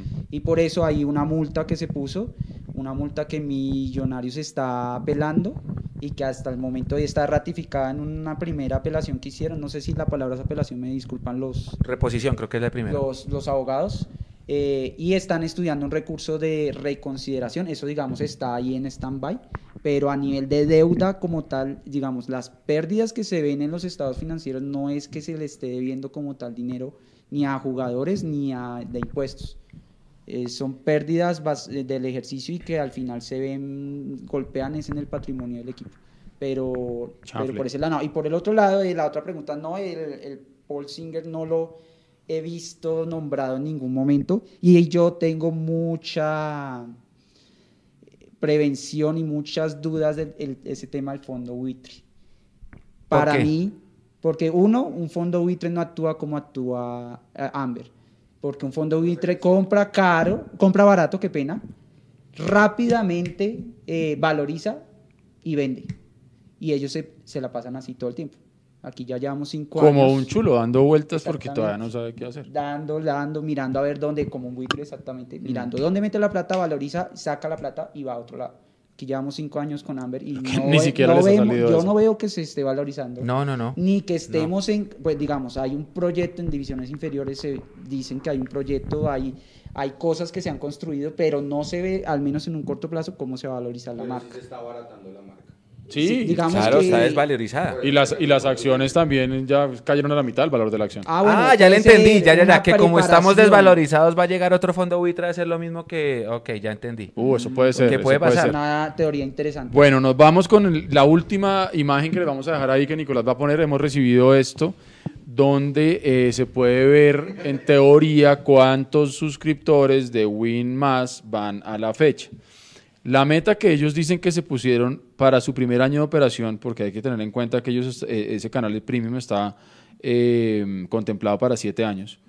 Eh, la idea es en esos siete años llegar a, eh, perdón, en el primer año a 500 mil hogares, en el primer año.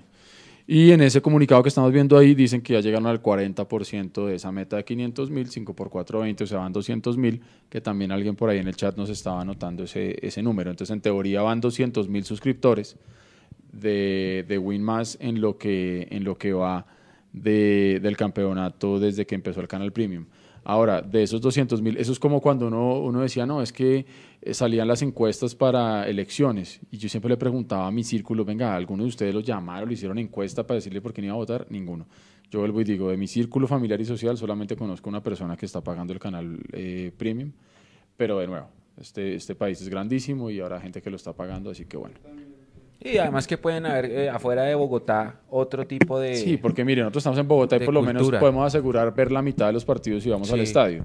Seguramente hay gente, y el caso que mencionamos ahora, ese, ese bogotano hincha de millos que por trabajo, estudio, lo que sea, vive en Cali, en Bucaramanga, lo que sea, eh, de pronto no tiene otra opción, ¿no? Yo, yo pienso, voy a decirlo, esto es un ejemplo, ¿no? Pienso mucho en las tiendas a las afueras del metropolitano.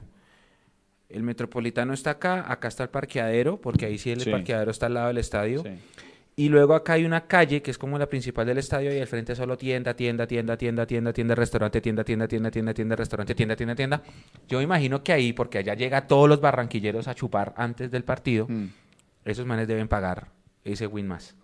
Son 100 mil pesos Debe ser mensuales. una locura eh, ver todos esos partidos ahí. Me imagino que cuando hay partido del Junior de visitante también habrá una costumbre de llegar a esas tiendas allá y, y- y ver el partido. Así que me imagino que esos comercios deben pagarlo y deben pagarlo bien. Por ejemplo, eh, nosotros posiblemente vamos a transmitir el partido del sábado desde un, desde un establecimiento y ese establecimiento pa- pagó los 100 mil pesos del, del canal premium. ¿Por qué? Pues porque eso te garantiza que te va a llegar la gente a consumir porque no- los que no lo van a tener Es en la casa. obligado. Ajá. Es cierto, es cierto. Vea, Ricardo Parra que nos saluda desde Palm Beach. Eh, le mandamos un abrazo grande. a Andrés Franco, a Cartucho que estuvo conectadísimo con nosotros. Lo mismo Hace que rato Luis no se conectaba, sí. Ricardo Parra. Por ahí arriba, eh, bueno, había más gente. A todos muchas Eduardo, gracias por haberse y por conectado. favor, el último dato. Hay alerta por el aire, por la contaminación del aire, alerta amarilla. Y hay pico y placa este fin de semana. A la concha. Uh. El 7, o sea, los impares, de 6 y 30 M a Ay, 6. no jodas, el sábado impar. Uy, y el domingo, madre. 6 y 30 M a 2 PM. Bueno, par. está bien, y la otra semana, Bogotá. en Bogotá. En Medellín también. Ah, bueno, hay más lugares, pero pues me importa Bogotá. Y, y la otra semana, pico y placa extendido. O sea, de 6 a 7 y media. Viejo, hasta que que quiten la- hasta que quiten la alerta amarilla. y es impar. ¿Qué más quieres de mí, Dios? Que vaya a Ahí, el hay, que dar, hay que dar la información en pantalla. Oiga, Alvarito, muchas gracias de nuevo, en serio, gran ejercicio. Nosotros serio. vamos a tratar de ir también puedo como más. monomillos a hacer el, el ejercicio de, de inspección. No puedo más, en serio. Y muchas gracias, de verdad, este, esta tarea que usted hace juiciosamente cada año, hay que llevar la invitación para que todos los hinchas que son socios lo puedan hacer, porque de verdad es buenísimo en temas de, de saber cómo estamos a nivel administrativo. Yo sé que a muchas personas les importa solamente el número del resultado, lo deportivo, pero para tener un, un buen proyecto deportivo hay que ir de la mano con un buen proyecto administrativo y esto se sabe en este tipo de ejercicios. Si ustedes pueden, vayan, hagan el ejercicio que hizo Alvarito. La CONE es la que eh, por ahora va con la bandera de Mundomillos a hacer el ejercicio por nosotros. Y también vayan a la asamblea. Yo sé que es difícil, yo sé que hay que pedir permiso o compensar con trabajar el sábado, pero es un ejercicio muy importante. Lamentablemente ya no se hace los sábados y no todos podemos ir, pero es, es un ejercicio que vale mucho la pena. Muchas gracias, Alvarito. No, con mucho gusto. Cuando ustedes eh, lo estimen, eh, pues estaré atento a resolver dudas que ustedes tengan o que, que, que las Sí. personas que siguen a Mundomillos y, y, y en general la hinchada de Millos tenga y que yo pueda, la verdad, la, lo que queremos construir con socios hinchas también es un tema de poder tener el conocimiento compartido. Yo no soy contador, yo no soy abogado. Eh, entonces hay cosas que de pronto nos puedan aclarar eh, contadores y abogados. Eh, una recomendación que se me había olvidado darles al momento de la inspección es que hay información eh, sensible que uno puede ver, hay Claro, valores que uno claro. puede ver, hay Sueldos, que ser muy, hay sueldos. muy responsables Hay con valores de el manejo de la información. Exacto. Eh, y esto ni siquiera es por un tema de, digamos, de, de ser bien, sino porque legalmente eh, es así. Uno firma un un documento donde eh, se, se, Se compromete. compromete a eh, Darle buen uso, ¿no? darle buen uso a la información y a Exacto. no dar información que pueda comprometer el manejo de la empresa y la seguridad personal de sus miembros. Entonces, Que es eh, correcto. No, y además ser que eso sí es responsables con las cifras, o sea, podemos hablar de, de- de- de- de cifras sin decir los números, eh, esos análisis se pueden hacer, los hemos hecho particularmente nosotros y si se han dado cuenta en nuestros informes que pasamos en, en, en Mundomillos, no damos ninguna cifra específica, pero igual sí podemos hacer análisis sobre, sobre lo, que, lo que vemos, entonces sería una recomendación muy importante. Sí, sí, sí, muy bien. y, buen- muy bien. y buena, buena, buena recomendación. Sí. Sí. porque no va a faltar el que va a hacer el ejercicio. Uy, mire cuánto se está ganando Pepito. Eh, Sí, no- sí, sí, sí, sí, sí. Además hay, que tampoco... hay que ser prudentes también en ese sentido. Y hay que llevar uno su, su cuaderno y su esfero porque tampoco le permiten a usted tomar fotos Ah, de sí, los sí, sí, sí, sí, documentos, sí. o sea, no... Tienen- Es decir, es un proceso que hay que hacerlo muy manual, pero, pero vale la pena. El cuarto donde está uno haciendo el ejercicio tiene una cámara arriba y pensé que era un tema de, uy, ¿cómo se protege? No, yo miré las otras oficinas y todas tienen cámaras. entonces- Sí, sí, sí. No permiten sacar fotos.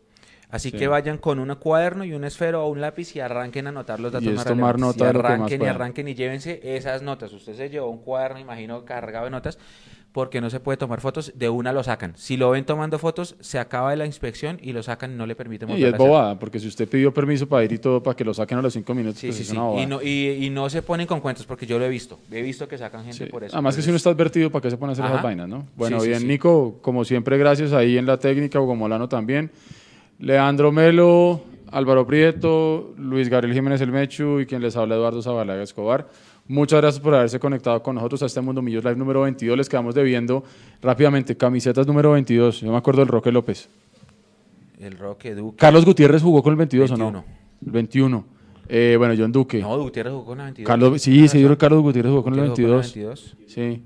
Eh, bueno, un saludo a todos. Jerónimo Trevilcock, El- el- Fabián Vargas. Vargas fue con el 22. El tema que Omar Franco era el Johan, 22, si no estoy mal. El tema que propone Johan es bien interesante. Ah, no, era el un 12. futuro Era el programa. 12. El 22 era la apelar gallina a otros tipos de escuela aparte de fútbol baloncesto. Me parece que debe existir un club deportivo que funcionaría viendo el club como empresa. Detrás de, Uy, esa- es de que- eso es que- hay un tema bien interesante sobre cómo funcionan equipos que son sociedades anónimas y cómo funcionan equipos que son clubes deportivos. Claro, esta es la gran diferencia y por eso, por eso no, y eso, hay no algo, lo eso es algo que toca entender muy bien para saber por qué eh, No, pero, funcionamos como pero funcionamos. sí, pero aquí Millonarios nació como un club deportivo y tuvimos disciplinas y tuvimos equipo de ciclismo y tuvimos equipo de atletismo y tuvimos equipo de, banco- de básquet y tuvimos equipo de béisbol y competíamos en las ligas de Cundinamarca y toda la vaina, pero después eh, económicamente no Sí, fue viable dejó- y tocó ir cerrando una por otra. Y lo mismo que les digo, si no somos un país futbolero y el deporte que más se juega es el fútbol. No, calcule nosotros lo que pasa con el un resto. equipo de básquet y no nos dan las cifras. No, de es acuerdo. tan sencillo como eso. Y menos porque no hay siquiera liga. Eh, La liga de básquet, ¿cuánto dura? ¿Dos También. meses? ¿Tres meses? No. ahora, ahora creo que está con no es- DirecTV. creo no es- es Julián Mejía tal vez, dice Jerónimo, sí, Sí, él, él jugó sí, con sí, la sí. 22. Duque Ar- Vargas. Sí, sí, sí, lo jugó. La gallina calle fue 22. Juber. Em, Blandón, creo que fue el 22, si no estoy mal, o era el 12. 22, 22. en En la Sudamericana, ¿qué otro fue 22? Cuadrado, dice Cartucho. Roque López dijo, dijo Roque. López dije yo, Carlos Gutiérrez también. Bueno, Cancelarich fue el 22.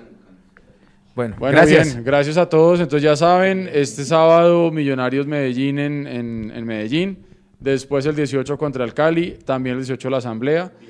El viernes ya salió la, la- la programación, el viernes a las 7 y 40 de la noche aquí en el Campín Millonarios 11 Caldas.